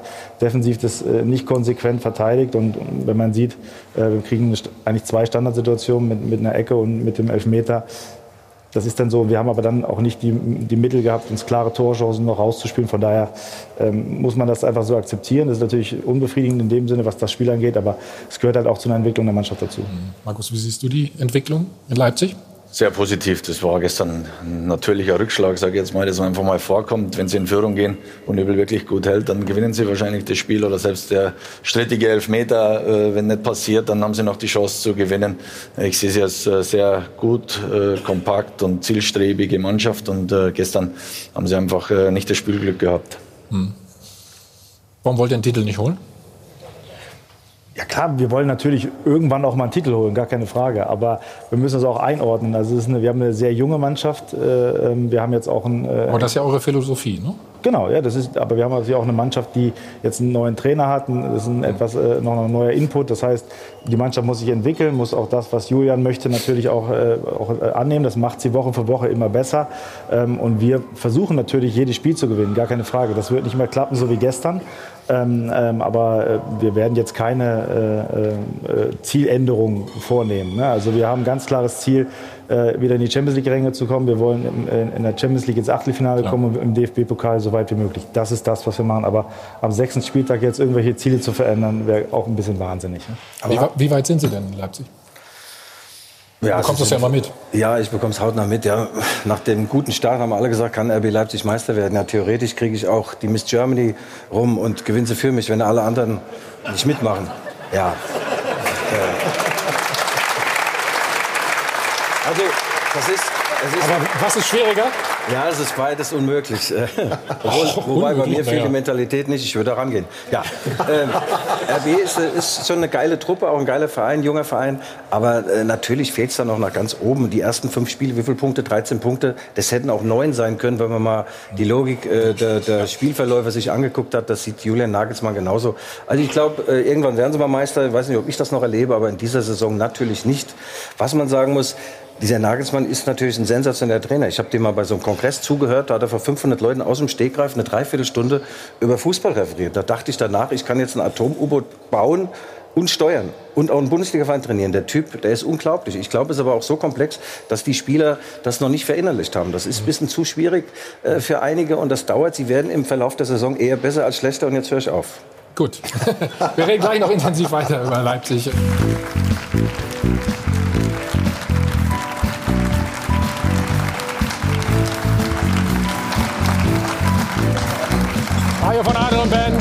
Live aus dem Hilton Hotel am Münchner Flughafen, der Check 24 Doppelpass. Vor der kurzen Unterbrechung hat Guido Schäfer so ein bisschen angedeutet, dass der neue Trainer in Leipzig, Julian Nagelsmann, die Spieler ein bisschen überfordert? Habe ich dich richtig verstanden? Überfordert nicht. Also ich wäre zu doof dazu, definitiv, was der da fordert. Beim Training, wenn du da zuguckst mit den 34 verschiedenen Übungen und wer was machen darf. Also es würde äh, mein Horizont etwas überfordern, aber ähm, äh, man sagt schon, er ist ein Spieler besser machen, aber das dauert natürlich ein bisschen, bis die besser werden. Und wie gesagt, im Verlauf der Saison glaube ich eher, dass sie besser als schlechter werden. Nichtsdestotrotz werden die natürlich nicht deutscher Meister. Was ein Unsinn. Ja, aber, aber warum bist du so überzeugt davon? Also ich glaube zum Beispiel, dass Leipzig zumindest unter die ersten drei kommen kann und wenn es ganz gut läuft, vielleicht sogar die Außenseiterchancen nutzen können. Die Bayern haben immer den Anspruch, Meister werden zu wollen. Der Druck ist groß. Die Dortmunder haben sich selbst jetzt zum Favoriten mit ernannt und schwächeln so ein bisschen. Ich weiß nicht, aber ich habe so das Gefühl, in Leipzig selber ist der geringste Druck. Die können in Ruhe arbeiten, haben eine tolle Mannschaft und wenn die sich so entwickeln, warum soll das nicht klappen? Die Formulierung, äh, dass ich will nicht der Oberlehrer sein, dass Dortmund sich zum Favoriten ernannt hat, ist unfair. Die haben gesagt, sie wollen Meister werden. Das ist Ziel, aber als Favoriten Okay. haben sie nicht erklärt. Sie haben aber äh, zum ersten Mal offen darüber geredet, dass sie auch. Und das ist auch gut so. Und das Richtig. haben sie perfekt gemacht, weil letztes Jahr, finde ich, und da sind wir jetzt bei dir, Guido, äh, haben sie den Fehler gemacht, dass sie es in der Winterpause noch klein geredet haben. Und das war ihr Problem. Und eins ist klar, der Nagelsmann würde dich nie in der Mannschaft aufstellen, wenn du mit der Einstellung kommst. Weil eins ist klar, Julian Nagelsmann, der nimmt die Meisterschaft in dem Jahr mit, wenn er es kriegt. Und der wird alles tun. Und das muss er auch. Ja. Du meinst, er wird mich nie aufstellen? Nee, weil ist du, weil klar, du ja. eine völlig falsche Mentalität hast. Ich du hab musst eine sagen, gute- Man muss das Maximum wollen. Markus, ist das auch vielleicht der Vorteil, den ihr habt, dass, es, dass ihr in Ruhe das alles äh, bearbeiten könnt, entwickeln könnt? Ja, also der mediale Druck auch nicht so groß ist, vielleicht wie in Dortmund oder eben bei Bayern. Ja gut, natürlich ist es so, dass wir äh, vom Umfeld her natürlich wirklich in, in Ruhe arbeiten können. Das ist de definitiv so. Auf der anderen Seite ist es natürlich auch, was unsere Gesamtstruktur angeht, äh, natürlich so, dass wir, wie gesagt, noch eine, eine junge Mannschaft, eine unerfahrene Mannschaft haben und natürlich wir über die Weiterentwicklung natürlich dann auch die nächsten Steps machen können. Wann wir so weit sind, ähm, um wirklich dann oben, ganz oben richtig anzugreifen, das muss man dann sehen. Das, um deutscher Meister zu werden, brauchst du natürlich auch eine extreme Konstanz, eine extreme Verlässlichkeit. Ähm, ähm, und das haben wir noch nicht. Ähm, wie gesagt, wir haben einen sehr spannenden Kader. Wir haben einen sehr guten Trainer, der bewiesen hat, Jungs weiterzuentwickeln. Ähm, aber es ist ein, auf jeden Fall, was das Arbeitsklima angeht, was auch die Situation angeht, natürlich sehr, sehr hilfreich. Hm, Dann hören wir noch mal, was dein Vorgänger zur Situation in Leipzig gesagt hat. Bei uns in Leipzig ist es jetzt auch nicht so ein großes Problem, wenn tatsächlich mal was ausprobiert wird, was sich im Nachhinein äh, vielleicht als nicht ganz richtig erweist. Das ging mir auch nicht anders in den letzten Jahren. Das kommunizieren Sie ja immer. Also ein großer Vorteil bei euch ist auf jeden Fall, wenn es mal nicht läuft, werden Sie immer sagen, wir brauchen noch ein bisschen Zeit für unsere Entwicklung. Das hat der FC Bayern München natürlich nicht. Das hat Borussia Dortmund nicht. Deswegen haben sie Druck. Ihr Ist es dann ein bisschen Vorteil oder Nachteil? Was das ist ein? Vorteil für die Leipziger Schon, auf jeden ne? Fall, Klar. absolut, da im Windschatten zu sein. Aber ich glaube auch, dass sie, wenn ich die Qualität sehe, wirklich die, die, die Chance auch haben, vielleicht deutscher Meister zu werden. Wir erinnern uns, äh, Stuttgart wurde mal mehr oder weniger aus dem Nichts deutscher Meister, Wolfsburg. Warum nicht auch Leipzig? Wenn es aber nicht klappen sollte, werden sie immer sagen, wir brauchen noch Zeit für unsere Entwicklung. Na, also da, damit sind sie in einer sehr komfortablen Situation. Wie lange kann man mit der Ausrede dann immer kommen? Genau, das ist die Frage. Das ist ja keine Ausrede. Also das ist ja der Fakt. Also le- letztendlich ist es ja so, dass wir äh, eine, eine, wie gesagt, junge Mannschaft haben, die, die entwicklungsfähig, die unheimlich viel Potenzial hat. aber natürlich, wenn man sich den Kader auch anschaut von, von Borussia Dortmund Bayern München, natürlich, dass auch noch mal eine andere Hausnummer ist, muss man sagen. Ne? Das sind auch viele erfahrene Jung, äh, Leute dabei und, und natürlich dadurch auch, äh, sagen wir mal, die, die natürlich eine höhere Wahrscheinlichkeit haben, deutscher Meister zu werden. Ähm, bei uns ist es einfach so, dass wir auch äh, natürlich sehen müssen, dass wir unsere Jungs weiterentwickeln. Und sie haben sich schon weiterentwickelt. Wenn man jetzt das Benfica-Spiel sieht, wie souverän sie dann auch nach dem Anschlusstreffer von Benfica das gemacht haben, auch wenn ich sehe, ähm, wie sie jetzt Bremen äh, gespielt haben, auch in Unterzahl. Man sieht ja Entwicklungsschritte. Aber um deutscher Meister zu werden, dann musst du das natürlich über einen sehr, sehr langen Zeitraum machen. Ähm, dass wir Aber Markus, wenn du irgendwann merkst, die Erfahrung fehlt, dann musst du ja abweichen von deinem jetzigen Weg, oder? Da musst du ja sagen, brauchen wir Ja, aber- einen oder einen Ja, anderen das- erfahrenen Spieler mal. Ja, das ist ja immer eine Mischung. Das ist ja immer eine Mischung. Wir haben ja auch erfahrene Spieler in Anführungsstrichen, äh, wie Emil Forsberg, wie äh, Halstenberg, ähm, ähm, wie Gulaschi, äh, auch Sabitzer. Das sind ja mittlerweile Jungs, die oder Paulsen, die, äh, äh, die jetzt schon lange auch auf dem Level spielen. Man sieht ja auch, dass die Jungs sich weiterentwickeln. Man sieht ja auch, dass sich die Mannschaft weiterentwickelt.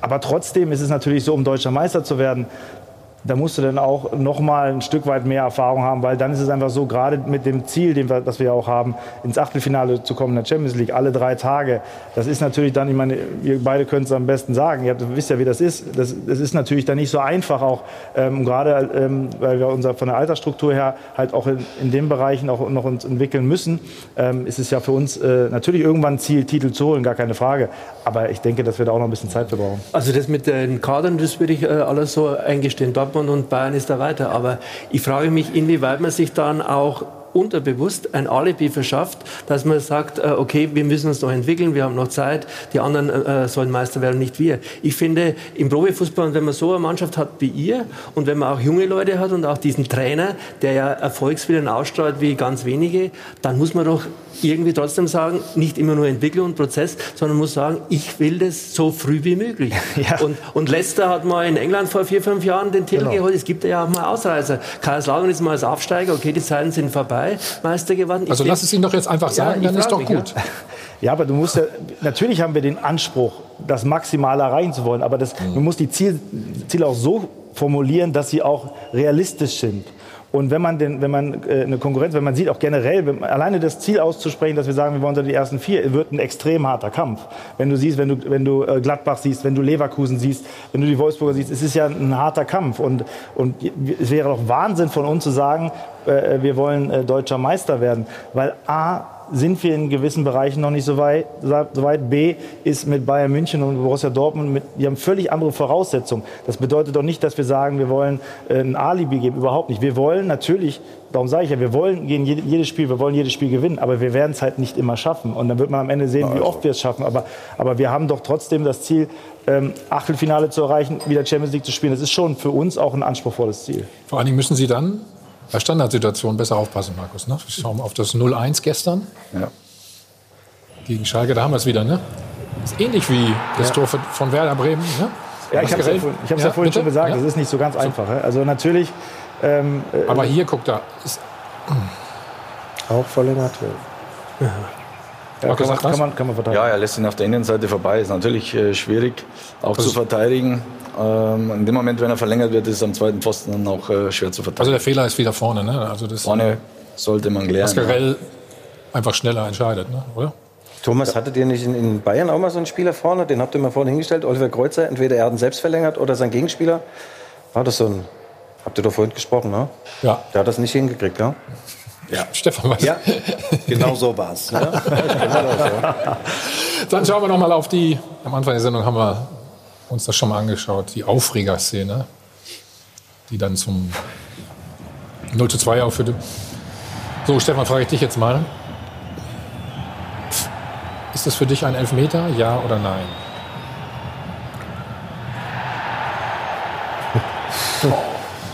Ich liebe Schwer, das. oder was? Nö, komm. Also Gräfe ist natürlich ein ausgezeichneter Schiedsrichter. Er sagt, okay, ich muss es mir anschauen. Der Kontakt ist da, von daher. Ja, er nimmt oh. es natürlich auch dankend an, das muss Oh, man natürlich Stefan. äh, auch sagen. Ähm, guck doch mal, ja, das ist ja Streicheln. Der kann doch stehen bleiben, der Herr Harit. Dann liegt er da, als wenn ein Leipziger Stadtbus ihn überfahren hätte. Aber Streicheln Na, aber ist auch gut, ein das Kontakt. Ne? Ah, Das muss ihm aber zugestehen, dass er so eine, so eine Ja. Sache daraus macht. Ist Kontakt automatisch ein Foul? Nein. Also ich, ich glaube, der erste Impuls vom, vom Schiri war schon der richtige. Ich hätte, glaube ich, auch weiter spielen lassen. Hat er ja auch erstmal. Ne? Ja, bei, Ja, eben, bei deswegen. Kontakt Aber wenn- schon differenzieren, aber Ja, ich genau. glaube, und, und das, das war nun mal Manuel Gräfe, ein herausragender Schiedsrichter. Er schaut es sich nochmal an und entscheidet dann äh, auf Strafstoß. Ich denke, das sollten wir so stehen lassen. Nee, lassen wir nicht stehen. Der guckt sich das acht Minuten lang an. Ich dachte, der guckt da hinten Rocky 3 oder was. Oder, also, ich weiß nicht, was der da macht. Ja, aber, aber, Also, also, ganz kurz, ganz kurz. Also, lassen wir nicht stehen, ist jetzt deine Meinung. Ich habe da eine andere Meinung. Also Kontakt ist ja definitiv da. Es war ja kein Streich. Du hättest dich nicht fallen lassen. Sinne. Du hättest dich auf keinen Fall fallen lassen. Es gehört auch ein bisschen Ehrgefühl dazu. Da bleibt man auch mal stehen. Ja, also dieser finde- Spielertyp war ich nicht, da Ja. gebe ich dir recht. Das, das ist Fakt, aber er nimmt es natürlich auch an. Und Mai, dieser Mai, Video okay. Können wir die vorherige Szene sehen, Nein, als nein, nein. Orban gefault wird? Nein. Ja, vor der Szene wird Willi Orban böse gefault. Der wiegt 136 Kilo und geht zu Boden, wird böse weggerammt von einem Schalker und diese Szene spielt gar keine Rolle. Weil wenn er das ahndet als Foul, gibt es auch keinen Elfmeter. Guck mal, ihr wie, nicht gesehen, guck, mal, ja? guck mal, wie er dich anguckt. Ja, Hast kann du ich gar nicht dran gesagt? Auf der Hinfahrt hast du doch gesagt, ich soll das sagen. Du hast gesagt, ich soll so gucken, ne? Ja. Guckt euch die Szene mal vor an. Bitterböses Foul an Willi Orban. Weil den Körper falsch. Also, Manuel Gräfe haben wir gerade schon besprochen, der hat versucht, nein, er hat nicht versucht, er hat es erklärt äh, nach dem Spiel. Wir hören uns das mal an. Ganz interessante ähm, Antwort. Ja, für mich sah das im Spiel so aus, als ob der Schalker Spieler den äh, Elfmeter ziehen wollte.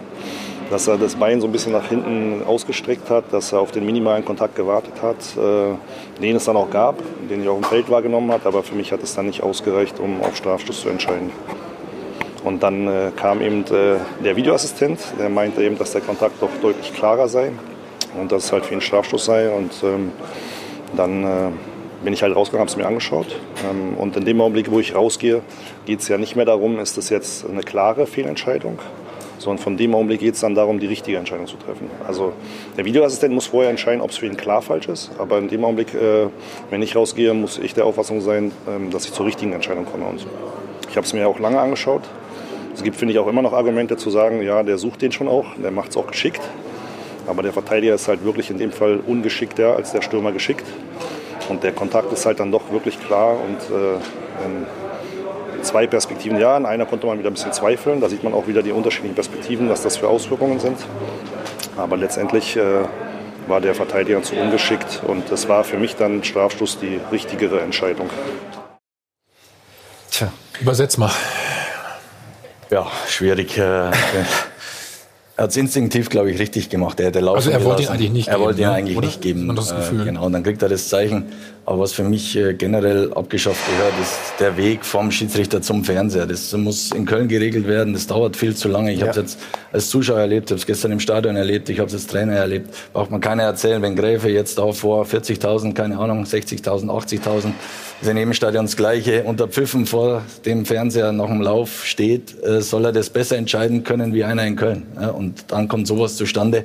Es ist ein Kontakt da. Wenn er sich das drei Minuten anschaut, dann sieht er den Kontakt und dann kommt er auch äh, zu dem Ergebnis, dass es ein Elfmeter ist. Aber das ist spielentscheidend und ähm, ja, in meinen Augen falsch. Aber das, ich, ich, ich habe das immer so verstanden, äh, dass, dass ich dachte, der Schiedsrichter ist der Chef auf dem Platz. Er entscheidet das. Ja, aber nicht, müssen nicht, es aber, nicht in Köln. Ja, aber wir Jetzt müssen es den Schiedsrichtern doch einfach machen. Wir machen es in der Situation Gräfe nicht einfach. Er muss sich auf seinen Mann in Köln verlassen können. Der sagt ihm, auch wenn es dann mal falsch ist, dann ist es auch so. Aber er sagt ihm Foul oder kein Foul. Und nicht drei Minuten Pause, nochmal hinlaufen, mit 180 Puls die Szene entscheiden unter, unter Pfiffen der Zuschauer und alles im Stadion wartet. Das nimmt dem Spiel Dynamik raus, das nimmt Emotionen raus oder bringt zusätzliche. Ist, äh, würde ich definitiv wieder abschaffen. Nee, das wäre eine totale Entwertung des Schiedsrichters auf dem Platz. Also ich finde, das muss der Schiedsrichter entscheiden und den Weg daraus, den muss er einfach dann machen. Äh, Also Aber- äh, das kann doch nicht einer in Köln dann entscheiden, der da auf, die, auf den Monitor schaut. Also da aber, bin ich aber, völlig anderer aber Carlo, äh. Linienrichter übernimmt auch Verantwortung. Das ist ein Team. Aber wenn wir jede, da gibt es Szenen wie äh, jetzt in Regensburg gegen HSV zum Beispiel, da muss sich der das anschauen. Es gibt die Szene, Ja. wo wir den Schiedsrichter haben, der nach draußen läuft, wo äh, Kramer den Ball ins Gesicht bekommt. Das Mhm. sind glasklare Aktionen, wo der Schiedsrichter nicht drei Minuten äh, sich das vom, vom Bildschirm anschauen muss. Also da äh, bin ich äh, klarer Meinung. Jetzt schauen wir noch mal auf die Szene, die du eben angesprochen hast. Bitterböses Foul. Natürlich haben wir das für dich. Rot. Genau. So, hier, der Zweikampf. Hier, Ellenbogen, McKennie rechts und und links. Ja, der, Und nochmal noch mal ein Ellenbogen. Also zweimal rot. Naja, vielleicht einmal. Markus? Also Guido, wenn, der, War das kein Foul? wenn Orban 136 Kilo hat, wie du gesagt hast, Ja. dann, hat er sich aber ziemlich tapsig angestellt. Es war tapsig, aber man kann trotzdem auch äh, äh, gelb geben, äh, faul geben und dann entsteht diese Elfmetersituation. Übrigens steht der Herr, wie heißt der Schiedsrichter? Gräfe. Gräfe, der steht Manuel? genau nebendran bei dieser Elfmetersituation aus drei Metern. Wenn er dann immer noch irgendwas anderes braucht, eine Hilfe, dann muss ich sagen, dann soll er sich mal eine Brille holen. Weil also aus Also drei tut mir Metern, leid, das ist nie immer ein. Foul. Nein, also der, der lässt nicht sich sagen. so abkochen. Echt jetzt? Nee, da erwartest du schon ein anderes Zweikampfverhalten, Un finde ich. unclever, am also Schluss hier. vor allen Dingen, ne? Er sieht ihn wahrscheinlich im, im Augenwinkel zu spät, dann will Hier, er ne? reagieren. Hier macht er das geschickt, der Schalker.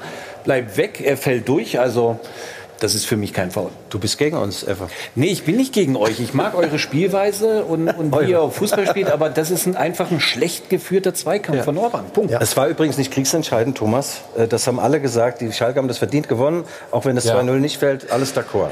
Ich glaube aber war, auch, war das nicht spielentscheidend, die Situation? Ja klar, wenn du natürlich äh, das 2-0 bekommst, ist es natürlich dann nochmal deutlich schwieriger, gar keine Frage. Gerade dann auch so, wie die Schalker verteidigt haben. Aber man kann vielleicht das Foul pfeifen, man will ihm, man kann es pfeifen, man kann das Foul pfeifen. Ist es ein Foul für dich? Ach, ich, es gibt Situationen, die werden so gepfiffen. So. Ähm, aber das, für mich ist es wichtig, einfach in dem Falle, wir können es sowieso nicht ändern.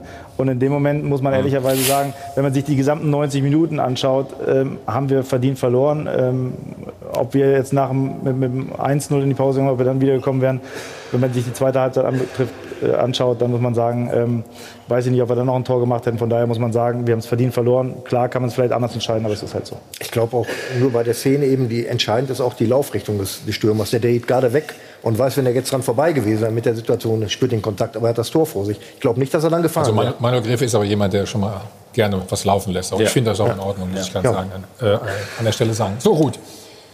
Was ist im Netz denn so los zum Ja, Thema wir RB? ähm, haben uns ein bisschen damit beschäftigt, dass ähm, die Leipziger, wie ihr das angesprochen habt, natürlich einen ja, attraktiven Fußball spielen mit einer jungen Mannschaft, auch einer, einem jungen Team in der sportlichen Leitung. Und ob sich das ein wenig auf die Sympathie auswirkt. Denn wir alle wissen, Leipzig wird kontrovers diskutiert.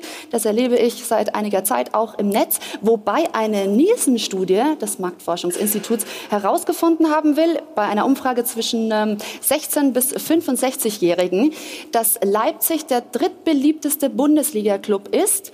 Ich weiß nicht, ob Sie da alle zustimmen. In jedem Fall hat die Sympathie ein wenig äh, zugenommen. Das würde ich äh, feststellen. Guter, attraktiver Fußball sollte immer an Zuspruch gewinnen, sagt hier Nick. Die Verantwortlichen lieben den Fußball, die Spieler lieben den Fußball und als Zuschauer muss man nicht auf zwei rote Bullen, sondern auf den Ball schauen und den spielen sie mitunter überragend. Und Martin sagt, genau das ist ja die Chance, die RB hat. Da sie niemand so richtig ernst nimmt und alle sich nur auf den Hass gegen RB konzentrieren, können sie in Ruhe die Liga gewinnen, während sich alle anderen Vereine darauf konzentrieren, wer am lautesten gegen RB bellt. Dankeschön, Ruth. Markus, merkt man das auch? Dass die Sympathiewerte, sag ich mal, steigen? Ja, auf jeden Fall. Also ich glaube, dass, dass ähm, man immer mehr merkt, auch haben wir, glaube ich, auch in den letzten Jahren auch gemerkt, dass, dass das, was in Leipzig passiert, wieder gearbeitet wird, dass es wertgeschätzt wird. Ich glaube auch, dass die Art und Weise, wie wir Fußball spielen, auch von den Fans mittlerweile auch honoriert wird, ähm, sowohl auswärts als auch zu Hause. Natürlich hast du immer einige wenige, die vielleicht äh, dagegen sind, aber ich glaube, dass die breite Mehrheit ähm, schon auch das wertschätzt, was wir machen. Und, und wir versuchen auch als Verein natürlich auch ein Stück weit nahbar zu bleiben, nahbar zu sein. Auch ähm, ähm, die Jungs leben das jeden Tag, äh, auch wenn man, wenn man sieht, grundsätzlich auch wie Julian und, und äh, damit umgeht, ähm, glaube ich, ähm, versuchen wir einfach auch, ähm, sagen wir mal, so wie wir sind, rüberzukommen. Und das tut uns, glaube ich, auch ganz gut. Unser Gast Markus Krösche ist erst 39 Jahre alt, hat aber schon eine bemerkenswerte Karriere vorzuweisen. 15 Jahre Profi, Rekordspieler bei Paderborn, später Co-Trainer in Leverkusen, dann Sportdirektor in Paderborn. Und jetzt Nachfolger von Ralf Rangnick in Leipzig. So schaut's aus. So schaut's aus. Der Hülo Eyecatcher der Woche.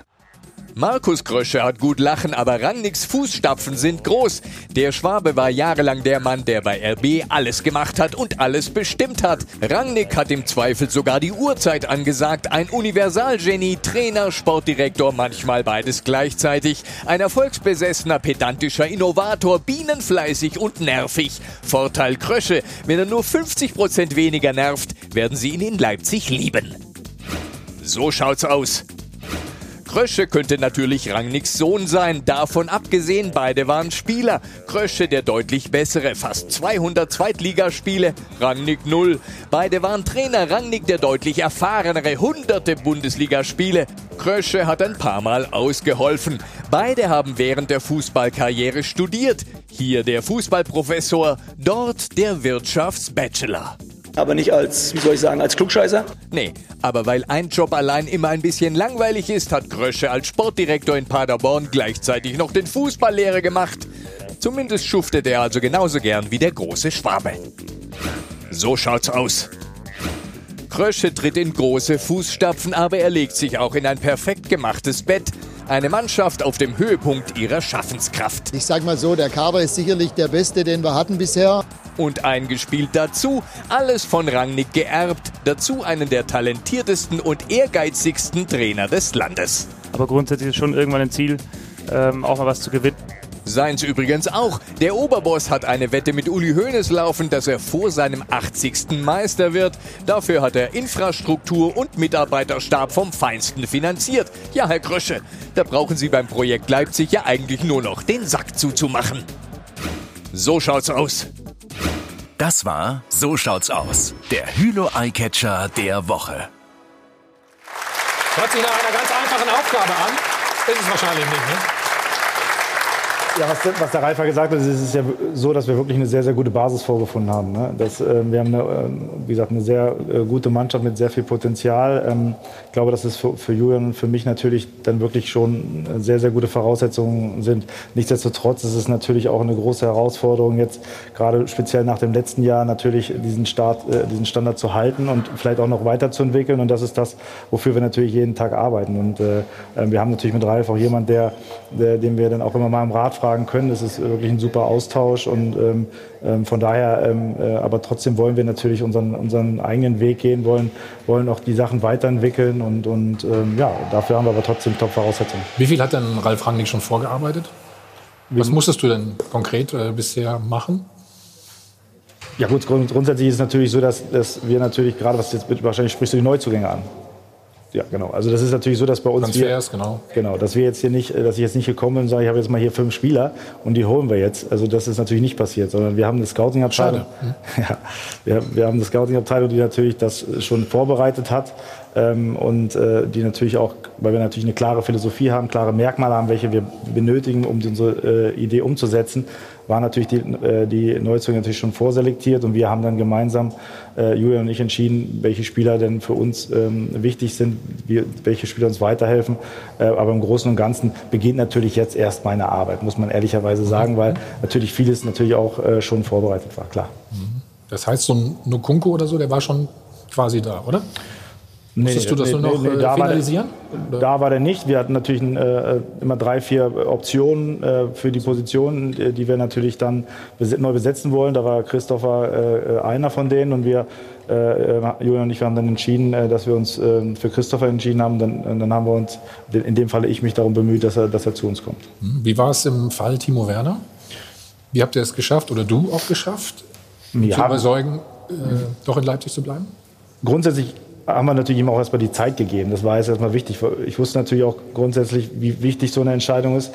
Der war an so einem Weg, wo er, kann, mache ich jetzt den nächsten Step jetzt schon oder, oder nehme ich noch die Zeit, äh, um mich weiterzuentwickeln mit, mit uns, mit, mit RB Leipzig, den nächsten Schritt zu machen mit einem neuen Trainer. Und ähm, wir haben ihm halt den Druck genommen, zu sagen, du musst bis morgen dich entscheiden, sondern haben, haben wir versucht, die Sicherheit zu geben, wir geben dir die Zeit, entwickel dich und, und, und kriegen ein Gefühl auch für Julian, für, für die Arbeit, für uns, jetzt in Anführungsstrichen. Ähm, und er hat sich dann äh, ähm, äh, für uns entschieden, weil er dann auch die Zeit mit Julian, ähm, wo er sich auch wo er gemerkt hat, dass er sich, dass er sich weiterentwickelt, Ja. dass er mit uns den nächsten Schritt machen kann. So, gleich reden wir weiter natürlich über Leipzig. Wie hoch die Ausstiegsklausel für Timo Werner ist, musst du uns gleich noch verraten. Oder ob er im Sommer einfach wieder ganz normal ohne Ablöse auch gehen kann. Das wollen wir besprechen. Und es gab die erste gelb-rote Karte für einen Trainer. Haben Sie das gestern gesehen? In Mainz, kurz vor Schluss. Sandro Schwarz. Also, zack, zack. Einmal war er weg. Mario von Adel und Band, live aus dem Hilton Hotel Münchner Flughafen, der Check 24 Doppelpass. Wir waren bei Timo Werner stehen geblieben. Markus hat verlängert bis 2023. Richtig, genau. Mit Ausstiegsklausel? Du Vertragsinhalte weißt du, wer das ist. sagt man nicht in der Öffentlichkeit. Von daher. Wie hoch ist sie? Bitte? Wie hoch? Was? Die Ausstiegsklausel. Ich werde keine Details kommentieren, das weißt du doch. Wenn du dann bei deinem Vertrag damals hättest du auch nicht gewollt, dass irgendjemand was sagt, oder? Das ist lange her, weiß ich nicht mehr. So, Guido. Ja, die Ausstiegsklausel äh, bewegt sich zwischen 40 und 60 Millionen Euro. ja, Hast du gewürfelt, oder? SMS von Timo bekommen. ähm, und äh, die wahre Geschichte ist übrigens so, natürlich wäre wär Timo zu Bayern München gewechselt, wenn die denn wirklich gewollt hätten. Aber die waren ja hin und her, dann waren sie plötzlich mal in Sané verliebt. Und äh, Timo wäre zu Bayern München gegangen, wenn das Interesse auch nachhaltig gewesen wäre. Jetzt bleibt er da, das ist schön, noch ein Jahr. Und er geht danach nicht zu Bayern München, dann geht er nämlich zum richtigen Verein, weil er noch 25 Tore schießt. Dann muss er nicht zu Bayern. Dann kann er auch nach Liverpool, zu Paris Saint-Germain oder Barcelona. Aber so wird ein Schuh draus. Aber bist du Hellseher, oder? Nee, also, Carlo, was, was lief da mit Timo und Bayern? Was er zu Bayern gesagt hat, ist alles richtig, weil er ist ja sein Manager, wie ich da jetzt rausgehört Ja, ja, habe. Äh, Und das ist alles richtig. Die Bayern äh, wollten nicht. Sie wollten mal kurz, aber sie wollten nicht. Die letzte Überzeugung hat gefehlt und deswegen äh, ist es auch gut, dass Timo Werner bei Leipzig geblieben ist, weil er für die Bundesliga trotzdem Bereicherung ist. Ins Ausland wollte er eh nie, glaube ich. Da hat er sich nie reif gefühlt. Zumindest war das was Das stimmt, Carlo, du bist sehr gut informiert, ja. Danke. Effe, wie siehst du, Stefan? Ich frage mich immer, wie ihr arbeitet, um an solche Informationen zu kommen. Tag und Nacht, Effe. Das ist schon echt spannend. Also ich bin bei dir, rein sportlich ist es natürlich äh, die richtige Entscheidung gewesen für Werner, dass er in Leipzig bleibt für seine Entwicklung. Er ist noch ein junger Spieler, überhaupt keine Frage. Bei Bayern München, das weiß ich jetzt nicht, ob ja oder nein oder vielleicht, keine Ahnung. Ähm, dass du nicht über die, die Ausstiegsklausel redest, ist auch logisch. Ähm, aber ich denke, das ist ein wertvoller Spieler für euch und ich glaube, für die Ansprüche und Ziele, die ihr habt, ist er ein ganz, ganz wichtiger Teil. Ich glaube auch, dass es für ihn auch eine, eine, eine gute Entscheidung ist, weil ähm, wir haben ja vorhin über Umfeld gesprochen und all so eine Sachen und ich glaube, dass der Timo, dass ihm das sehr, sehr gut tut. Er, er kennt äh, alle Leute. Ich glaube ähm, auch, dass er sich unter dem Julian mit der Art und Weise, wie er das Fußballspiel noch mal weiterentwickeln kann und äh, und auf der anderen Seite ist er auch noch ein junger Kerl. Ja? Also das heißt, ähm, Er hat aber schon relativ viel Erfahrung. dafür. ja, da, ja, klar, na klar, aber trotzdem, ich meine, er hat jetzt die Möglichkeit, Nationalmannschaft zu spielen, spielt bei uns äh, ähm, regelmäßig, auch international. Also ich glaube, dass es, für, dass es eine, eine sehr, sehr gute Entscheidung auch für den Timo war, ähm, äh, jetzt bei uns einfach zu verlängern, um einfach den nächsten Schritt zu machen, den nächsten Entwicklungsschritt bei uns zu machen. Und er hat das absolute Vertrauen bei, bei Leipzig. Bei Bayern München ist es eine andere Geschichte. Ob er das da bekommen hätte, hm, bin ich mir jetzt nicht so sicher. Und von daher ist das äh, perfekt gewesen, diese Entscheidung ihn. Und für Leipzig übrigens auch in Zukunft. Genau. Kann der Trainer aus ihm noch rauskitzeln? Ich glaube, er hat gesagt, am Anfang hat er super trainiert.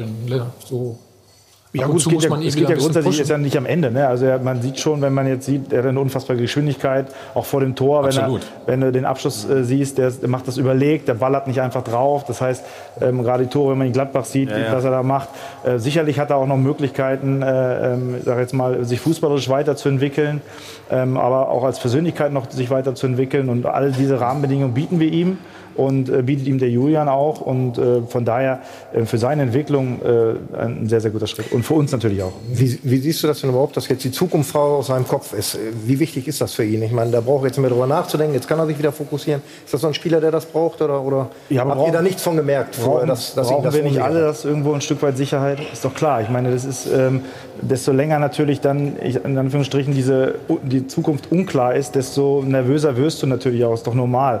Ähm, ich finde trotzdem, dass man beim Timo das jetzt nicht extrem angemerkt hat. Das, Der hat das, hat das ähm, sehr, sehr gut äh, auch immer ähm, äh, trennen können. Ähm, aber ich, tr- trotzdem glaube ich, dass es für jeden Menschen, egal ob er jetzt äh, Timo Werner ist oder einer von uns, gut ist, wenn die, sich, wenn die Zukunft ein Stück weit äh, geklärt ist. Aber Markus, Entschuldigung, äh, ich sage ja wenig heute, aber an der Stelle, es war ja nicht die Wahl zwischen Pest und Cholera. Ob er jetzt 8 Millionen bei äh, RB verdient oder 10 bei Bayern, ich glaube, Ja, da bin geht ich doch nicht ums frei. Geld. Aber ich, also ich glaube Total nicht, Kopf frei, wenn ich die Summe ja, ja klar, aber das, ich glaube nicht, dass es, äh, das geht äh, doch nicht ums Geld in dem. Es geht darum, um den nächsten Entwicklungsschritt zu machen. Und er hat das Ziel, auch äh, die Europameisterschaft zu spielen. Es geht um sportliche Sachen. Es geht nicht immer ums Geld. Ach so. Jetzt guckst du einfach. Nee, das ist jetzt ganz neu. Ich bin voll bei dir. Also ich hätte damals auch andere Entscheidungen treffen können, ähm, wo man vielleicht mehr Geld verdient hätte. als ich zu Bayern München zurückgekommen bin, hatte ich sehr wohl ein Angebot Arsenal London, habe mich aber dagegen entschieden, weil ich gesagt habe, ich möchte wieder Nee, du hattest zu schon so viel, das war's. Ne? Ich habe die Hälfte dann bekommen von dem, was du verdient hast. Ja. Komm, lass uns nicht darüber reden. Dafür. Nein, nein, nein. Markus, viele sagen ja auch, ähm, euer großes Plus ist, dass ihr schon länger zusammen seid, sozusagen die Mannschaft oder der Kern der Mannschaft. Siehst du das auch so? Ist das vielleicht der Vorteil? Definitiv. Also ähm, ich glaube, dass man das auch sieht, äh, dass gewisse Sachen äh, automatisiert ablaufen, ähm, dass sich äh, die Abstimmung passt. Ähm, ähm, natürlich ist es natürlich jetzt so, mit dem neuen Trainer kommt natürlich ein neuer Impuls, eine, vielleicht auch eine, etwas andere, andere Dinge, die, die vielleicht äh, äh, für ihn wichtig sind. Das, das wird ein bisschen dauern, aber grundsätzlich siehst du schon, dass es sehr harmonisch ist. Ich meine, es zeigt ja auch so ein bisschen, dass äh, ähm, äh, natürlich viele Spieler auch jetzt äh, immer noch, in Anführungsstrichen, immer noch spielen, die jetzt vor vier Jahren aufgestiegen sind. Das ist natürlich, äh, auf der einen Seite zeigt das, was das für eine Qualität in der Mannschaft ist. Auf der anderen Seite ähm, ist es natürlich auch ein, ein Vorteil für uns als Mannschaft. Ähm, und wenn ich jetzt gerade mal das Beispiel Benfica sehe, glaube ich, ist das einfach das. dass eine, die Mannschaft hat praktisch vor zwei Jahren äh, auch in der Champions League gespielt, hat da die Erfahrung sammeln können. Und das hilft natürlich, wenn, wenn, man, wenn, man, die, wenn man die Abläufe und wenn man sich kennt auf dem Platz. Jetzt laufen einige Verträge 2021 aus, zum Beispiel Klostermann und so weiter. Du hast eben von der Zukunft gesprochen. Ist das die nächste schwere Aufgabe für dich auch, die Jungs weiter ja, klar. in Leipzig zu halten? Klar, es ist natürlich auf der einen Seite ist es natürlich so, äh, ähm, äh, die Jungs natürlich an uns zu binden, langfristig an uns zu binden, ist immer eine Herausforderung, gar keine Frage. Ähm, gerade wenn du, wenn du auch ähm, äh, Spieler hast wie, wie Klostermann, die natürlich auch ähm, eine sehr gute U21 äh, ähm, EM gespielt haben, die auch in der Nationalmannschaft dabei sind. Aber trotzdem glaube ich auch, dass wir die überzeugen können, bei uns zu bleiben, weil der Weg und die Art und Weise, wie wir, wie wir das machen, glaube ich auch äh, ähm, dann für ihn, für den jeden Einzelnen auch hilft, dann seine eigenen Ziele zu erreichen. Und auf der anderen Seite ist es natürlich auch eine Herausforderung, in Anführungsstrichen, Jungs dazu zu holen, die, die vielleicht nochmal eine andere Fähigkeit haben, eine andere ähm, äh, äh, Qualität vielleicht haben, um uns helfen, unsere Ziele in der Zukunft zu erreichen. Aber das hat, glaube ich, nicht nur, äh, nicht, nicht nur wir das Problem oder wir die Aufgabe, sondern alle anderen Vereine auch. Wie, inwieweit ist äh, Julian Nagelsmann so das Mosaiksteinchen im Ganzen? Ja, er Konzept hat Leipzig. natürlich eine gute Basis. Es lässt sich sehr gut arbeiten in Leipzig und er ist ein sensationeller Trainer. Ich glaube, das größte Talent seit Jahren. Und ähm, das jetzt äh, zu vervollständigen oder zu verfeinern, ist natürlich wunderbar. Und äh, Woher weißt du das, dass er ein herausragender Trainer ist? Ich habe ihn zum Beispiel im Training schon gesehen und ich habe gegen ihn schon verloren und habe gegen ihn schon gespielt und habe seine Spiele analysiert und er ist kreativ ähm, mit seiner Art und Weise, wie er spielen lässt und ähm, ja, mit Sicherheit von seiner Persönlichkeit für sein Alter, er schon sehr jung noch, äh, sehr weit. Und, Oder hat er ähm, dich taktisch ein bisschen reingelegt? Oder? ja, ich glaube schon, aber. Nee, ich glaube, in Leipzig lässt sich gut arbeiten. Und es ist strategisch für ihn, für, den, für, für Julian ein guter Schritt, äh, für Markus ein guter Schritt, es ist für Timo Werner gut, jetzt da nochmal zu bleiben. Ich glaube, es ist eine äh, gute, junge, hungrige Mannschaft, die noch äh, Zukunft hat. Und um auf die letzten äh, Fragen von vorher nochmal zu kommen, die deutscher Meister werden kann. Okay. Eins halten wir auch noch mal fest. Also verlieren kann er auch, mag er natürlich auch nicht gerne. Schau mal rein, er hat gestern auch eine gelbe Karte bekommen. So. Carlo, was hältst du eigentlich überhaupt der, generell von der Regel da, jetzt die Trainer auch zu verwahren? Ich finde, die Schiedsrichter haben so viel damit zu tun, auf dem Platz alles zu sehen, dass sie die Trainer, die müssen sie natürlich einigermaßen im Rahmen halten, aber dass sie die in Ruhe lassen sollten. Es kann natürlich nicht sein, dass einer, Guardiola ist mal an der Eckfahne gewesen, dann ist er noch ausgerutscht, äh, da habe ich gedacht... Aber da jetzt- ist nichts passiert, ne? Nee, nee da, war, da war die Zeit noch anders. Aber ich finde, die Emotion gehört dazu und, und wenn wir das nicht mehr haben dürfen, ich finde auch gestern die erste für den Sandro Schwarz, okay, die ist okay, aber wenn er da nochmal klatscht und ist völlig außer sich, der ist brutal im Abstiegskampf, dann muss ich dann nicht... Lass uns lass uns die mal anschauen. Das war am Ende des Spiels.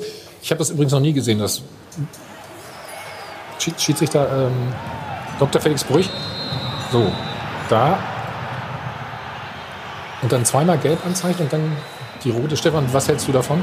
Guck mal hier, eins, zwei, drei und tschüss.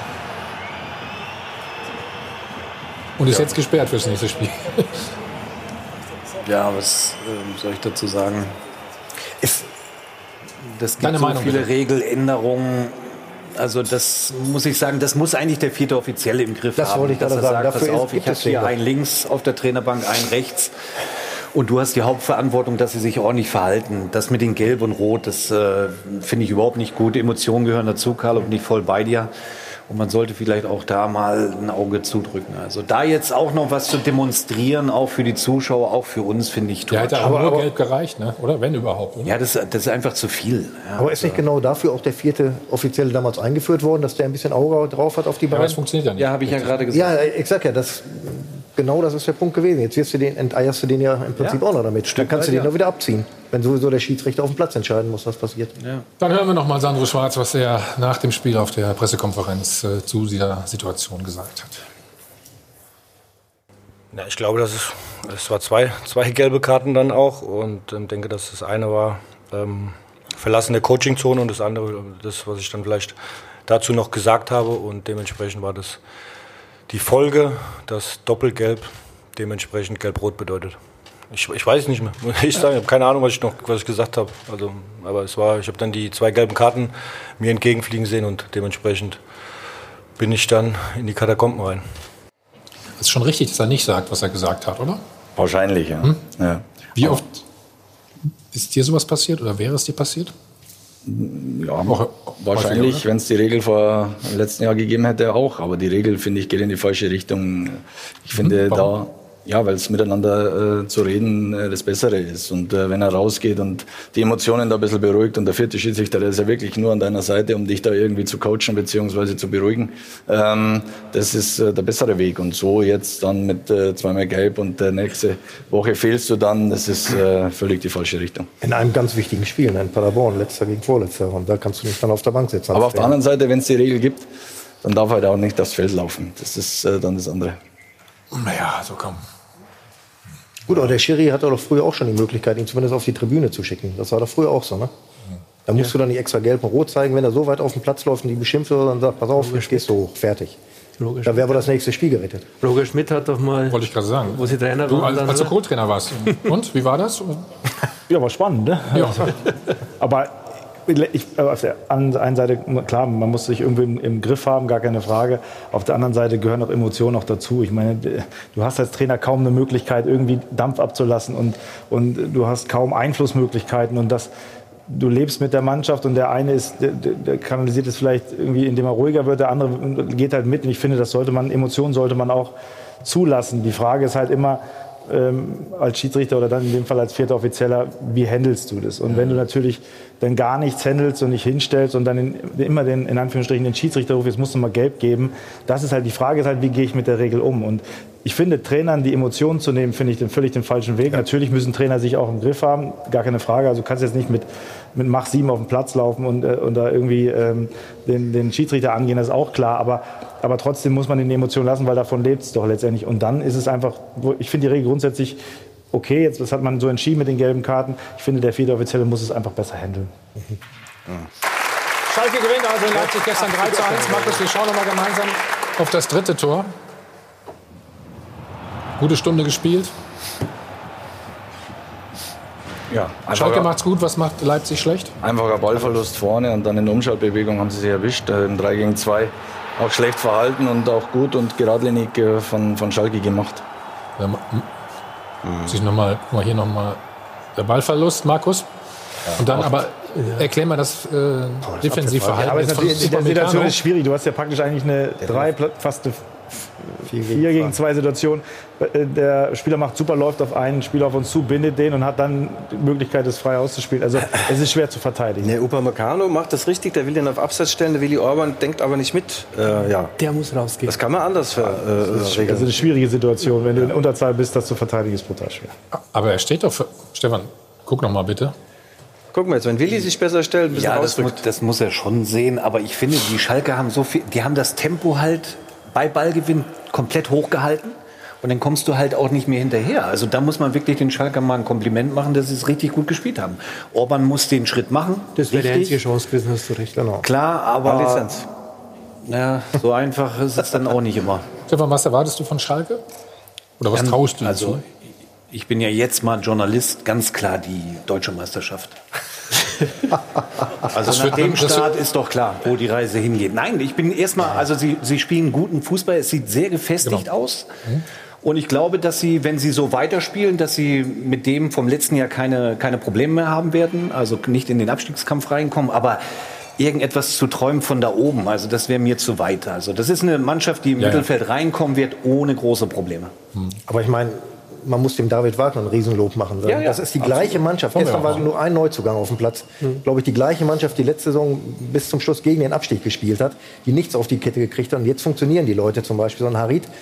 Vielleicht ist es auch die private Situation, die er hat, dass er jetzt Vater geworden ist, dass er mehr gefestigt ist oder sonst was. Aber all die Leute, die letzte Saison komplett versagt haben, machen jetzt ein geiles Spiel. Die spielen sogar gut. Die kämpfen nicht nur. Das liegt nur am Trainer, sagst du? Ich weiß es nicht, ob's, aber er muss die, er muss die, die, die Leute erreicht haben. Aber Markus mal, der kennt ja Schal Schalke Er muss die Leute gut, zumindest ja erreicht haben. Selbst erlebt.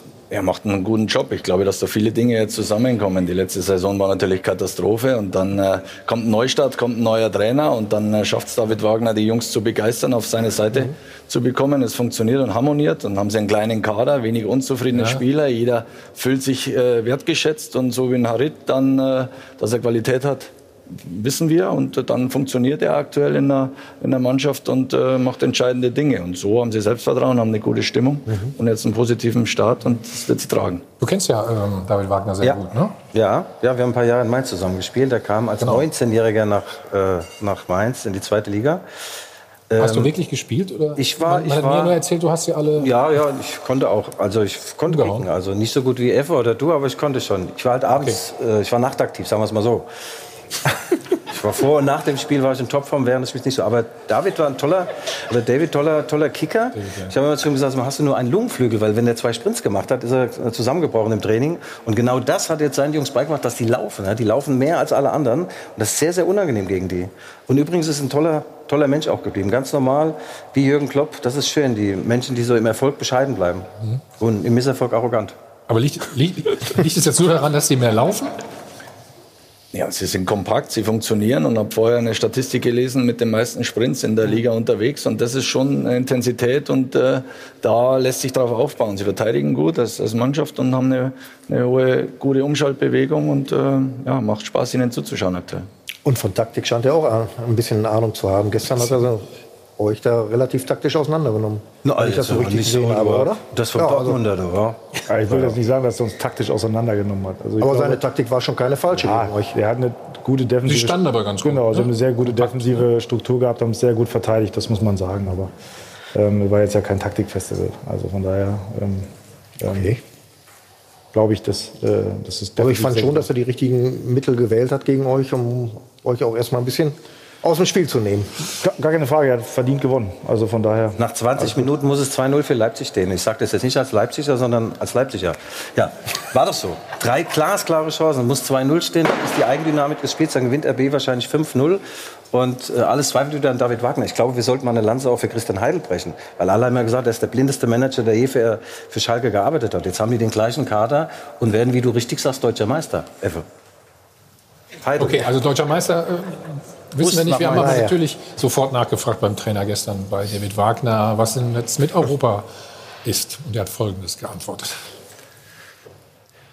Wer nach, den, nach dem sechsten Spieltag auf die Tabelle äh, schaut und darüber spricht, dem sollte man Tabletten geben.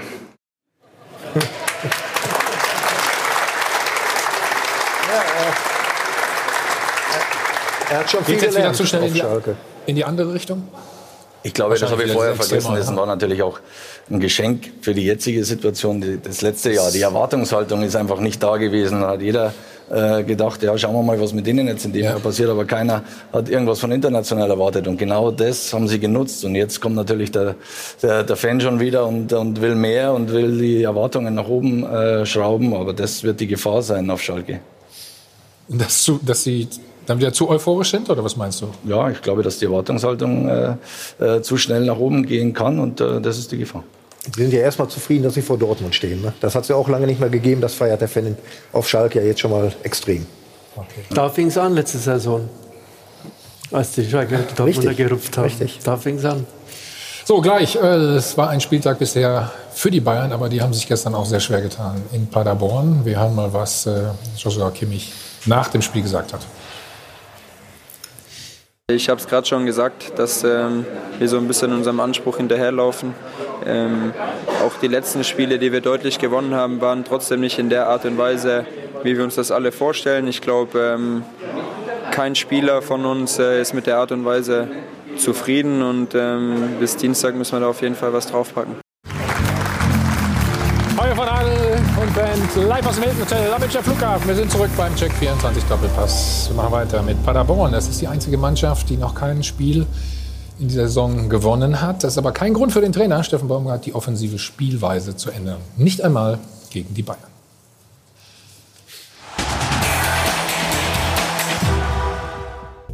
So sehen Verlierer aus. Sie strahlen gelöst, winken entspannt ins Publikum und lassen sich feiern nach der nächsten Heimniederlage. Wir haben diesen Weg gewählt und den Weg werden wir auch gehen und, und, und werden ihn auch bis zum Ende gehen.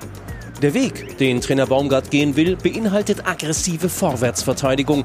Sogar mit dem Mut, einen 20-jährigen Innenverteidiger sein Bundesligadebüt gegen den Rekordmeister geben zu lassen. Das ist für uns entscheidend, dass wir uns eine gewisse Art von Fußball auf die Fahne schreiben und den wollen wir zeigen. Und was sie da zeigen wollen, erfordert auch die Courage, mit einem No-Name-Team zu attackieren, stets lustvoll nach vorne zu spielen, zu agieren, statt nur zu reagieren. Lieber habe ich geilen Fußball, hab Spaß, schieß Tore, krieg von mir ist auch mal eins mehr. Und wieder haben sie eins mehr gekriegt. Aber eigentlich ist das ja nur schwer zu verkraften für Leistungssportler, die sich gewöhnlich über Erfolgserlebnisse Bestätigung holen. Also ich persönlich brauche keine Bestätigung, nur weil alle darüber reden und alle der Meinung sind, wir müssen das anders oder anders machen. Wir werden auch weiter unseren Fußball spielen, weil es um uns geht. Und dass die Ostwestfalen nach 1 zu 3 beinahe noch einen Punkt geholt hätten, eine saftige Ohrfeige für die Bayern, zumal die Paderborner auf Augenhöhe waren und ihrem ungewöhnlichen Motto treu blieben. Statt dreckig zu siegen, lieber in Schönheit unterzugehen. Ich gehe nicht unter. Ich gehe, muss ich ganz ehrlich sagen, bei der Leistung, die die Jungs brauchen, gehe ich jeden, jeden Abend stolz nach Hause, nach jedem Training, nach jedem Spiel.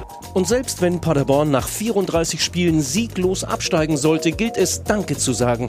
Denn Paderborn ist der attraktivste Tabellenletzte seit langer Zeit.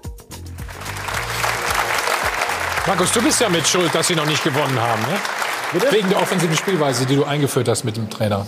Ja gut, ich glaube, dass sie, äh, sie erspielen sich unheimlich viel Torchancen. Ich glaube auch, dass sie demnächst irgendwann gewinnen werden. Also ich habe jetzt die, hab die Möglichkeit gehabt, die ersten drei Spiele äh, zu sehen komplett und ich finde, die machen das gut. Sie, sie sind dem Weg treu geblieben und äh, der hat sie äh, Paderborn auch dahin geführt mit der Art und Weise. Äh, ich glaube, in den letzten zwei Jahren haben, äh, haben wir 167 Tore geschossen und äh, ähm, ich glaube, dass der Weg der richtige ist. Jetzt muss man sehen, klar, wir haben viele Spieler dabei, die vor zwei Jahren noch Regionalliga gespielt haben oder im letzten Jahr äh, dann auch gerade ihr erstes Profijahr gehabt haben. Von daher ein bisschen Lehrgeld gehört halt dazu. Aber gegen Bayern müssen sie auch nicht unbedingt die Punkte holen. Ja, sie haben auch 90 Minuten wirklich äh, alles gegeben, das muss man sagen, Carlo. Ist es nicht ein bisschen naiv, so ranzugehen? Äh, Wenn man die ersten 20, 30 Minuten gesehen hat und die Lücken, die da in der Abwehr waren, dann muss man sagen, es war schon sehr viel Glück dabei, dass sie nicht da schon vier oder fünf hatten. Äh, trotzdem ist das sympathisch, was die machen. Und ich glaube, 150.000 Euro Wahnsinn an Ablösesumme gezahlt vor der Saison. Äh, wenn man andere Summen sieht, dann macht das schon irgendwo Freude, wenn man das sieht. Und trotzdem sage ich, äh, der attraktivste Tabellenletzte äh, seit langer Zeit, das ist genauso viel wert, wie wenn du Meister der Herzen bist. Dann hast du nichts. Also du bist Letzter. Und ich sehe da große Probleme für die. Okay, die sind von drei auf eins durchgestiegen. Das ist alles wunderbar. Die haben es geschafft, die gehören dahin. Und wenn sie den Weg durchziehen, die werden irgendwann auch reformieren, schätze ich, dann ist es äh, umso Aber, hast, schöner. Ne, lass mal, Carlo hat die Räume ja angesprochen, die die Bayern schon am Anfang hatten. Wir schauen mal auf ähm, die sechste Minute. Ich behaupte mal, Stefan, den hättest du gemacht. so. Warum lachst du, Carlo? Weil es ein guter war. Ja. Ey, der war nicht so einfach. es war Lewandowski, der schon so viele unmögliche Dinge reingemacht hat. Von daher, der war sich wahrscheinlich zu sicher, hatte null Spannung und deswegen schiebt er ihn vorbei. Ja. Selten gesehen, so eine Szene, ne? oder? Ja?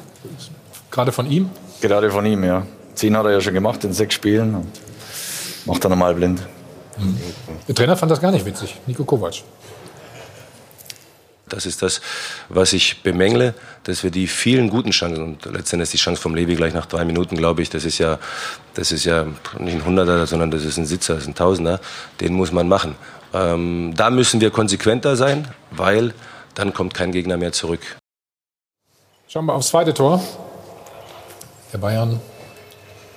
Nee, das erste Tor, Entschuldigung. War schon zu weit. So, Carlo.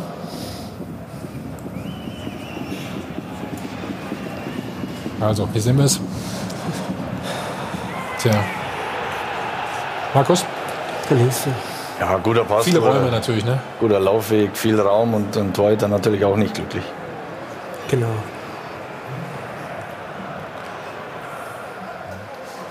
Ja, der Torwart Ah, muss auf der ja. Linie bleiben, da passiert gar nichts. Du, Schätze ich er ein da- bisschen, er da ne? draußen Er verschätzt sich, er verschätzt sich, glaube ich auch. Den Schritt eher näher zum Spieler hätte er den Ball vielleicht auch gehabt, aber Carlo, warum hatte Bayern denn so Probleme mit dem Spiel? Bayern München. Insgesamt, ja. Weil Bayern München genauso gespielt hat wie gegen Köln. Die haben zwar gegen Köln 4 zu 0 gewonnen. Da, da waren Szenen, äh, der Linksverteidiger und der Innenverteidiger, die haben mich erste Halbzeit, glaube ich, 5, 8, 10 Mal den Ball von hinten rausgespielt. Drei Meter nach vorne, alles zu. Es gibt kein Pressing mehr beim FC Bayern. Es war gegen Köln so.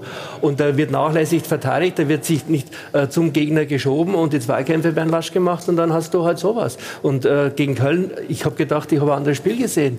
Da habe ich gedacht, die haben schon die Champions League gewonnen, wie das alles gehypt worden ist. Und äh, es gibt ja eh nur noch Coutinho. Äh, das Der Superstar, der das, Neue? das lenkt auch noch von vielen Sachen ab. Und deswegen, also Kimmich äh, sagt's richtig. äh, Sie haben in der Saison noch kein Spiel voll durchgezogen und sie hingen ganz klar ihren Ansprüchen hinterher. Das ist Individualismus, Einzelkönner, aber Spielfluss, Kombinationen, das ist nicht zu sehen und vor allen Dingen auch nach hinten. Also hat Finde Kimmich ich recht, Viel zu lasch. ne? oder? Kimmich hat total recht. Aber da siehst du ja schon, wie hoch der Anspruch in Bayern ist. Oder? Sie sind Erster da oben und dann sagen, wir hängen unseren Ansprüchen hinterher.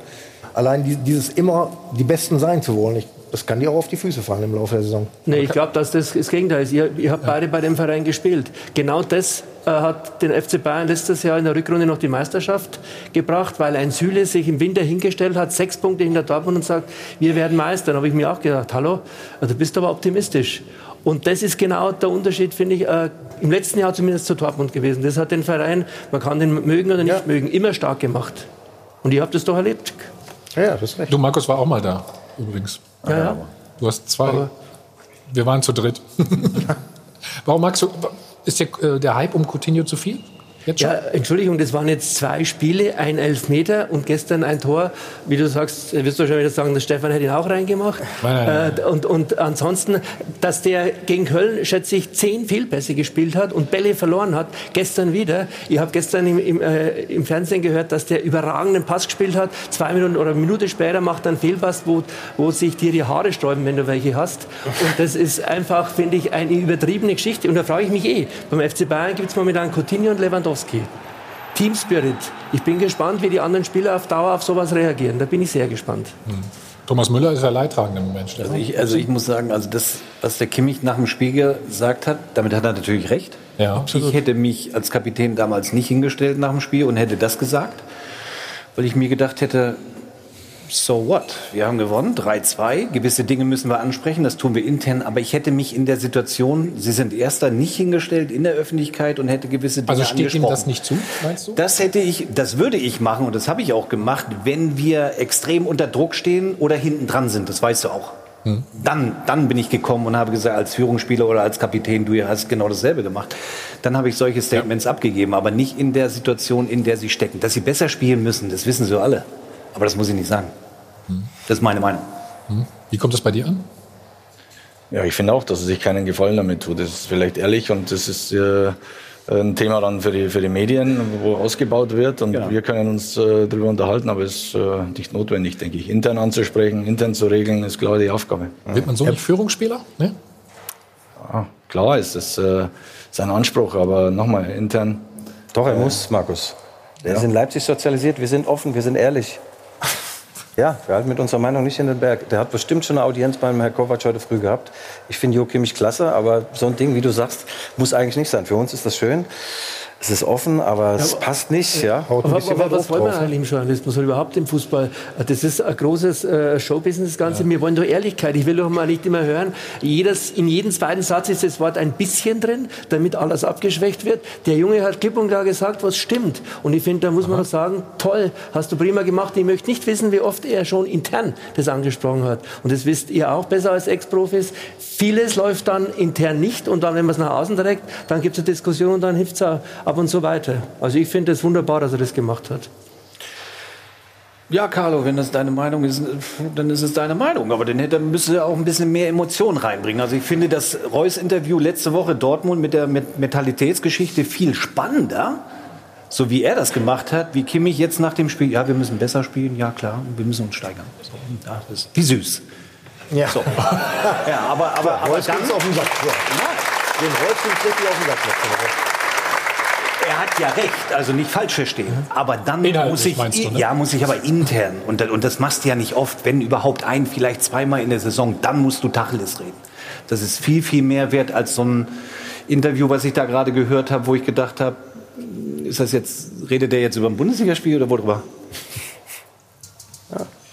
Ja, du hast aber gesagt, äh, Thomas Müller ist der Leidtragende jetzt? Nee, generell, ich meine, äh, es war ja beim FC Bayern immer so, da kam immer wieder mal ein Superstar und die alteingesessenen Leistungsträger, die haben dann, wenn der gehypt worden ist, gesagt, äh, auf die Mannschaft kommt es an. Und momentan gibt es bei Bayern München nur Lewandowski sehr viel, plus Coutinho. Und der Rest der Mannschaft, finde ich, der läuft irgendwo im Schatten und das kann meines Erachtens auf Dauer nicht gut gehen, auch wenn jetzt irgendwelche Wiesen, Team-Spirit-Veranstaltungen da ablaufen, da muss ich ganz ehrlich sagen, da bin ich mal gespannt, wenn es richtig läuft, die Geschichte, äh, und wenn es mal hart auf hart geht. Aber es sieht ja sehr harmonisch aus im Moment. Ist es nicht so? Es ist Fußball. Ich sag's doch gerade, wir können doch, die haben doch den besten Grundzeugen. Es ist einfach nicht gut. Es ist einfach nicht gut. Und es ist lasch, das ist weder konsequent nach vorne noch konsequent nach hinten. Da wollen wir noch mal eine Szene uns anschauen. Ähm, Paderborn hat eigentlich gepresst, ne? Markus, kann man. Ja, sie So sagen? wirklich mutig, attraktiv und Also- äh, verteidigen sehr, sehr hoch. Und, äh, gleich, also natürlich viel Laufarbeit. Hier müssen wir. aber so spielen sie die ganze Saison schon, die letzten Da, Jahre. Ballverlust und Äh, jetzt geht's weiter, ne? Guck mal. super im Gegenpressing unterwegs und haben den Bayern da auch Probleme bereitet. Warum haben sie Aber- so Probleme in der Situation? Ja, weil keiner Druck, weil sie es auch nicht gewohnt sind. Äh, Viele gehen Wahrscheinlich nach das ist es, ne? oder? Und, äh, Dann hier der Fehler. Ja.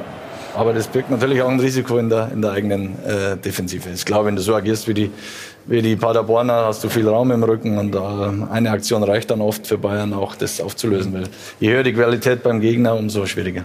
Wie beim dritten Tor, wo der den durchlegt, der Süle. War alles offen, als Lewandowski durchlief. Guck, schauen wir noch mal auf ähm, so ein paar Nachlässigkeiten, die Kimmich vielleicht auch angesprochen hat. Thiago, müssen wir erklären hier. So, was ist, was war das für eine Idee? Spurtraining für Neuer. Spurtraining Der für lacht Neuer. alle immer, wenn er reingeht, dann lacht er nicht, oder? Ja? Stefan, was meinst du? Ein sogenannter No-Look-Pass. Der hatte sich selber erschrocken. Also Thiago ist ein herausragender Spieler. Also wenn wir das jetzt alles auseinanderpflücken, was, was ähm, Nein, nicht das war- konzentriert war, dann auch eben mit Pavard, der Ball, der dann unmöglich gespielt wird von Coutinho, ja, den schnippelt er ihn hin, der springt vorher auf. Also das ist ja nicht einfach für Pavard. Also Sie müssen halt die Konzentration höher halten. Und wenn Sie das tun, dann, werden Sie, dann hätten Sie das Spiel gestern nicht 3-2 gewonnen, sondern wahrscheinlich 5-0. Ähm, Das ist vielleicht, das gibt es zu bemängeln. Aber wir reden ja jetzt nicht über Qualität. Die müssen halt ein bisschen fokussierter sein, ja? Aber das ist eine Geschichte, die vielleicht auch dem, dem Gegner geschuldet ist, weil es eben Paderborn ist, weil sie sagen, das machen wir schon, die haben Chancen gehabt, machen es nicht. Würde sowas auch, ich sag mal, gegen Dortmund oder sonst was passieren? Aber das- nee, nee, nee, da ist die Konzentration und die Spannung schon ich, ne? höher. Das ist Ey. wohl wahr, aber Sehr also wahrscheinlich. Für Bayern München gilt auch nicht, mit 80 Prozent spielen wir die, die Spiele runter und gewinnen das Spiel. Also das zählt auch nicht für den FC Bayern. Ne? Jetzt Schauen wir noch mal auf. Äh, Paderborn hat sich belohnt, das sagen wir es mal so. Ne? Wir auf den Markus. Das erste Tor. Deine Analyse dazu? Ja, ich glaube einfach, dass sie das auch immer versuchen, auch wirklich flach durchzuspielen. Die haben immer wieder auch den Mut äh, äh, zu kombinieren. Das ist natürlich ein bisschen glücklich, dass er hinkommt, aber das ist halt die Stärke vom Kai, äh, Kai dass er natürlich einen unfassbaren Abschluss hat. Das hat ihn letztes Jahr schon ausgezeichnet und, und äh, ich glaube, dass die Flanke zu ihm kommt, ist schon ein Stück weit Glück, aber wie er den annimmt und dann direkt abschließt, ist schon, schon Boateng ist auch todesmutig, ja. Der hätte wirklich sein Leben riskiert in der Szene, sehe ich gerade. Nee, sie stehen halt zu weit weg, ne, Carlo, oder? Ja, und Coman, wie der attackiert, da geht's doch schon los. weg, Das, das, das, das geht von vorne bis hinten so durch und gegen Köln war es ähnlich. Und dann müssen sie schnell den Rotstift ansetzen, weil sonst bin ich gespannt, was in Tottenham los ist. Also genau. und der, der FC Bayern kann froh sein, dass der Gegner Paderborn war und eben nicht Tottenham oder die Großen, wenn sie kommen. Ähm, das sollte ihnen schon zu denken geben. Aber das, das, wissen die Jungs auch, die, die, die wissen das. Also. Aber bei, eins wollte ich auch zuvor noch sagen. Ja. Grundsätzlich ist so, die Bayern, wenn es dann darauf ankommt, sind die halt immer da. Ne? Also wenn man jetzt mal auch mal die letzte Saison Revue passieren lässt, als es dann darauf ankam in der Rückrunde, haben die dann die wichtigen Spiele einfach gewonnen. Und ich meine, ihr kennt selber, ähm, ja klar, es ist halt Paderborn, dann ja. ist es halt so, dann, dann spielst du halt in 80 Prozent, auch wenn du es vielleicht nicht willst. Es reicht aber dann trotzdem. Ähm, aber wenn es dann darauf ankommt, haben die einfach so viel Qualität und sind so fokussiert, dann einfach auch die Leistung abzurufen. Also. Aber für Paderborn das Spiel des Jahres natürlich. Ja, ja na klar. Ich meine, aber die Abrechnung ist nicht die Bundesliga. Das sagen Sie selbst. Die Abrechnung ist die Champions League. Und da haben Sie die letzten Jahre nicht geliefert. Tja, so ist es. Dienstag gegen Tottenham auf jeden Fall. Da darf das nicht passieren. Auch das zweite Tor für Paderborn analysieren wir nochmal. Also, Eckball. Und dann? Markus? Ja, Manuel Neuer sieht den Ball nicht, aber überhaupt. Ich glaube, sie haben elf Ecken gehabt, haben bis zur letzten Minute, dann steht es 3-2, haben äh, daran geglaubt, da äh, einen Punkt zu holen gegen Bayern München. Also die Moral ist intakt, äh, die Spielweise ist, ist, ist offensiv. Also sie sind in der Lage, auch äh, Spiele zu gewinnen. Ich wünsche ihnen oder, ich, oder sie brauchen aus ihrer Sicht natürlich bald ein Dreier, dass sie für die Art und Weise, wie sie spielen, auch mal sich belohnen, weil sonst also, wird es natürlich glaub, zäh. Also bei der Situation, den einzigen Vorwurf kannst du hier den, den Davis, Davis glaube ich, machen. Ja, der den weil Ball, er in die Mitte köpft, meinst weil du? Weil er den in die warum? Mitte köpft, der muss ihn natürlich, weißt du selber, immer auf die Seiten köpfen. Das war der einzige Fehler. Aber ansonsten haben die Bayern in der Situation dann, danach nichts falsch gemacht. Sie laufen raus. Ja, fast Tor des Monats vielleicht sogar wie er ihn da abzieht, volles Risiko genommen. Aber da jetzt ein, also das, das Einzige ist die Kopfballabwehr von Davis. Trotzdem haben sie relativ viel zugelassen, muss man sagen. Ich weiß gar nicht, wie viele Ecken hatte Paderborn? Elf. Elf, ne? auf jeden Fall zweistellig, oder? Ja, ja sage ich. Aber es spricht für Paderborn, dass sie daran geglaubt haben, offensiv Echt? agiert haben. Äh, sie müssen nicht gegen Bayern München gewinnen, das äh, steht eh außer Frage. Aber sie haben die Qualität, mit der Art und Weise dann auch mal jetzt ein Spiel zu gewinnen. Und das brauchst du auch, damit der Glaube hoch bleibt. Äh, durch die Art und Weise. Wenn jetzt anfangen würden, ihre Spielart umzustellen, nur weil das so noch nicht erfolgreich ist. Ich glaube, dann wird sie den sämtlichen Stärken, die sie haben, berauben. Die müssen so weitermachen. Wenn sie dann mit fliehenden Fahnen untergehen, ich glaube, in Paderborn rechnet man auch damit, dass man wieder absteigen kann. Probiert man es im nächsten Jahr wieder bei dem Ganzen, was du da hast an, an Möglichkeiten ist ja ein Schiss von dem, was Bayern München oder sonst was hat. Also von daher glaube ich, die haben den Druck nicht, die wollen einfach gut spielen, die probieren es und machen es gut und wenn sie dann wieder runtergehen sollten, dann war es halt eine Qualitätsfrage am Ende. Also Dienstag in Tottenham, Carlo, was erwartest du? Wird wieder rotiert? Ja, ich gehe auf jeden Fall davon aus, dass wenn Alaba kann, er links spielt und äh, äh Hernandez dann nach innen rutscht. Und äh, Ansonsten wird es nicht viele Veränderungen geben. Okay, ich versuche Thomas Müller gerade mal in die Mannschaft reinzubringen. Ja, das wäre auch sympathisch, aber ich äh, fürchte, dass das nicht passieren wird. Kovac hat sich festgelegt, Coutinho plus Müller geht nicht. Coutinho ist momentan schon in Gold gegossen, obwohl er erst zweimal gespielt hat. So gesehen wird es für Müller schwierig. Gibt es eine andere Position? Ich finde, Müller hat doch auch jahrelang ja, in der Nationalmannschaft rechts, rechts gespielt. Oder? Der hat bei Bayern, wenn, wenn sie keinen anderen hatten, hat er rechts aufgehol, äh, ausgeholfen und hat es immer eigentlich ordentlich gemacht. Hat äh, jetzt fast, äh, was weiß ich, 200 äh, Scorerpunkte und in, in, fast 500 Pflichtspielen. Also das ist alles eine stolze Bilanz. Und er hat zehn Jahre lang für den Verein als Symbolfigur alles getan und jetzt auf einmal fällt er hinten runter. Muss ich ganz ehrlich sagen, habe ich irgendwie ein flaues Gefühl dabei. Hm. Irgendwann Schluss mit der Dankbarkeit? Ja, Hast du was überhaupt noch heutzutage? Keine große Dankbarkeit, aber ich Oder geht zu schnell heutzutage auch dafür alles? Ich generell ist das Geschäft schnell natürlich, aber jetzt haben sie Coutinho geholt. Ist klar, dass er jetzt auch mal spielt, aber Thomas Müller wird Nico Kovac nicht abschreiben. Er wird ihn brauchen. Entscheidend wird im März, April sein im Viertelfinale, Halbfinale Champions League und dann ist ja, auch die Frage. Da müssen wir erstmal hinkommen, ne? Aber, ne? Ja, gut. Aber das Ziel ist es und dann geht die Saison für Bayern los. Und ähm, Coutinho ist natürlich prädestiniert für solche Spiele, wenn der Gegner tief steht und äh, wenn, er, wenn er da kreative Lösungen dann finden kann, dann ist er hilfreich. Und äh, Müller ist immer unberechenbar, ist immer auch für ein Tor gut, aber entscheidend ist schon auch, wer macht in der Defensive dann in diesen Topspielen dann auch äh, äh die Arbeit nach hinten. Mhm. Wie sehr macht Coutinho die Bayern stärker? Was glaubst du? Kann man, nicht, kommt, kann man und ne? darf man noch nicht beurteilen, denke ich mal. Also ähm die Spiele gegen Köln oder jetzt auch gegen Paderborn überzubewerten und sagen, herausragend gespielt, das ist ja gar nicht der Anspruch, das ist ja auch klar. Die, die wichtigen Spiele, wie gesagt, kommen noch. Er kann sie besser machen. Ähm, aber ich bin selber gespannt, weil äh, wenn du gegen die Großen und, und Guten nicht nur in der Bundesliga, auch in der Champions League spielst, musst du sehr wohl auch in der, in der Rückwärtsbewegung mitarbeiten. Und da sehe ich ihn jetzt nicht. Und wenn du zwei hast, Lewandowski und Coutinho, die au- außen machen mit, dann hast du schon zwei, die weniger mitverteidigen und dann wird's eng. Also dann, dann wird's eng. Okay. Bin ich ein Freund seiner Spielweise? Weiß ich auch noch nicht. Weiß ich noch nicht. Okay, dann frage ich dich in ein paar Wochen wieder. Ja, Ist mach okay? das bitte. Ja? Ich bin in drei Wochen wieder da. Gut, das trage ich mir in meinen Kalender. Okay. So, Ich eine auch. Szene haben wir gleich noch. Ihr spielt ja auch ähm, Champions League. Erstes Spiel 2-1 gewonnen in Lissabon. Und schauen Sie mal. Na, Markus, du, du weißt es wahrscheinlich. Wir machen den Lippenleser hier beim Trainer. Ich würde sagen, das hat, hat Spasti gesagt. Die Frage ist nur, sitzt du auf der Bank? Warst du Ich sitze gemeint? auf der ne? Bank. Äh, ich kann Was auch hat er gar nicht. Spasti. Spasti? Ja. Das sagen wir Ossis nicht. Was ist denn, was ist denn das? Habe ich noch nie gehört. Das ist doch kein Ossi, oder? Was?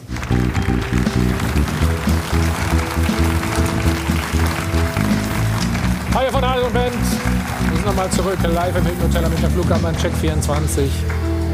Doppelpass und schauen nochmal auf die Szene. Wir haben sie jetzt ganz in Ruhe aufgelöst. Gestern äh, in Leipzig, Julian Nagelsmann an der Linie.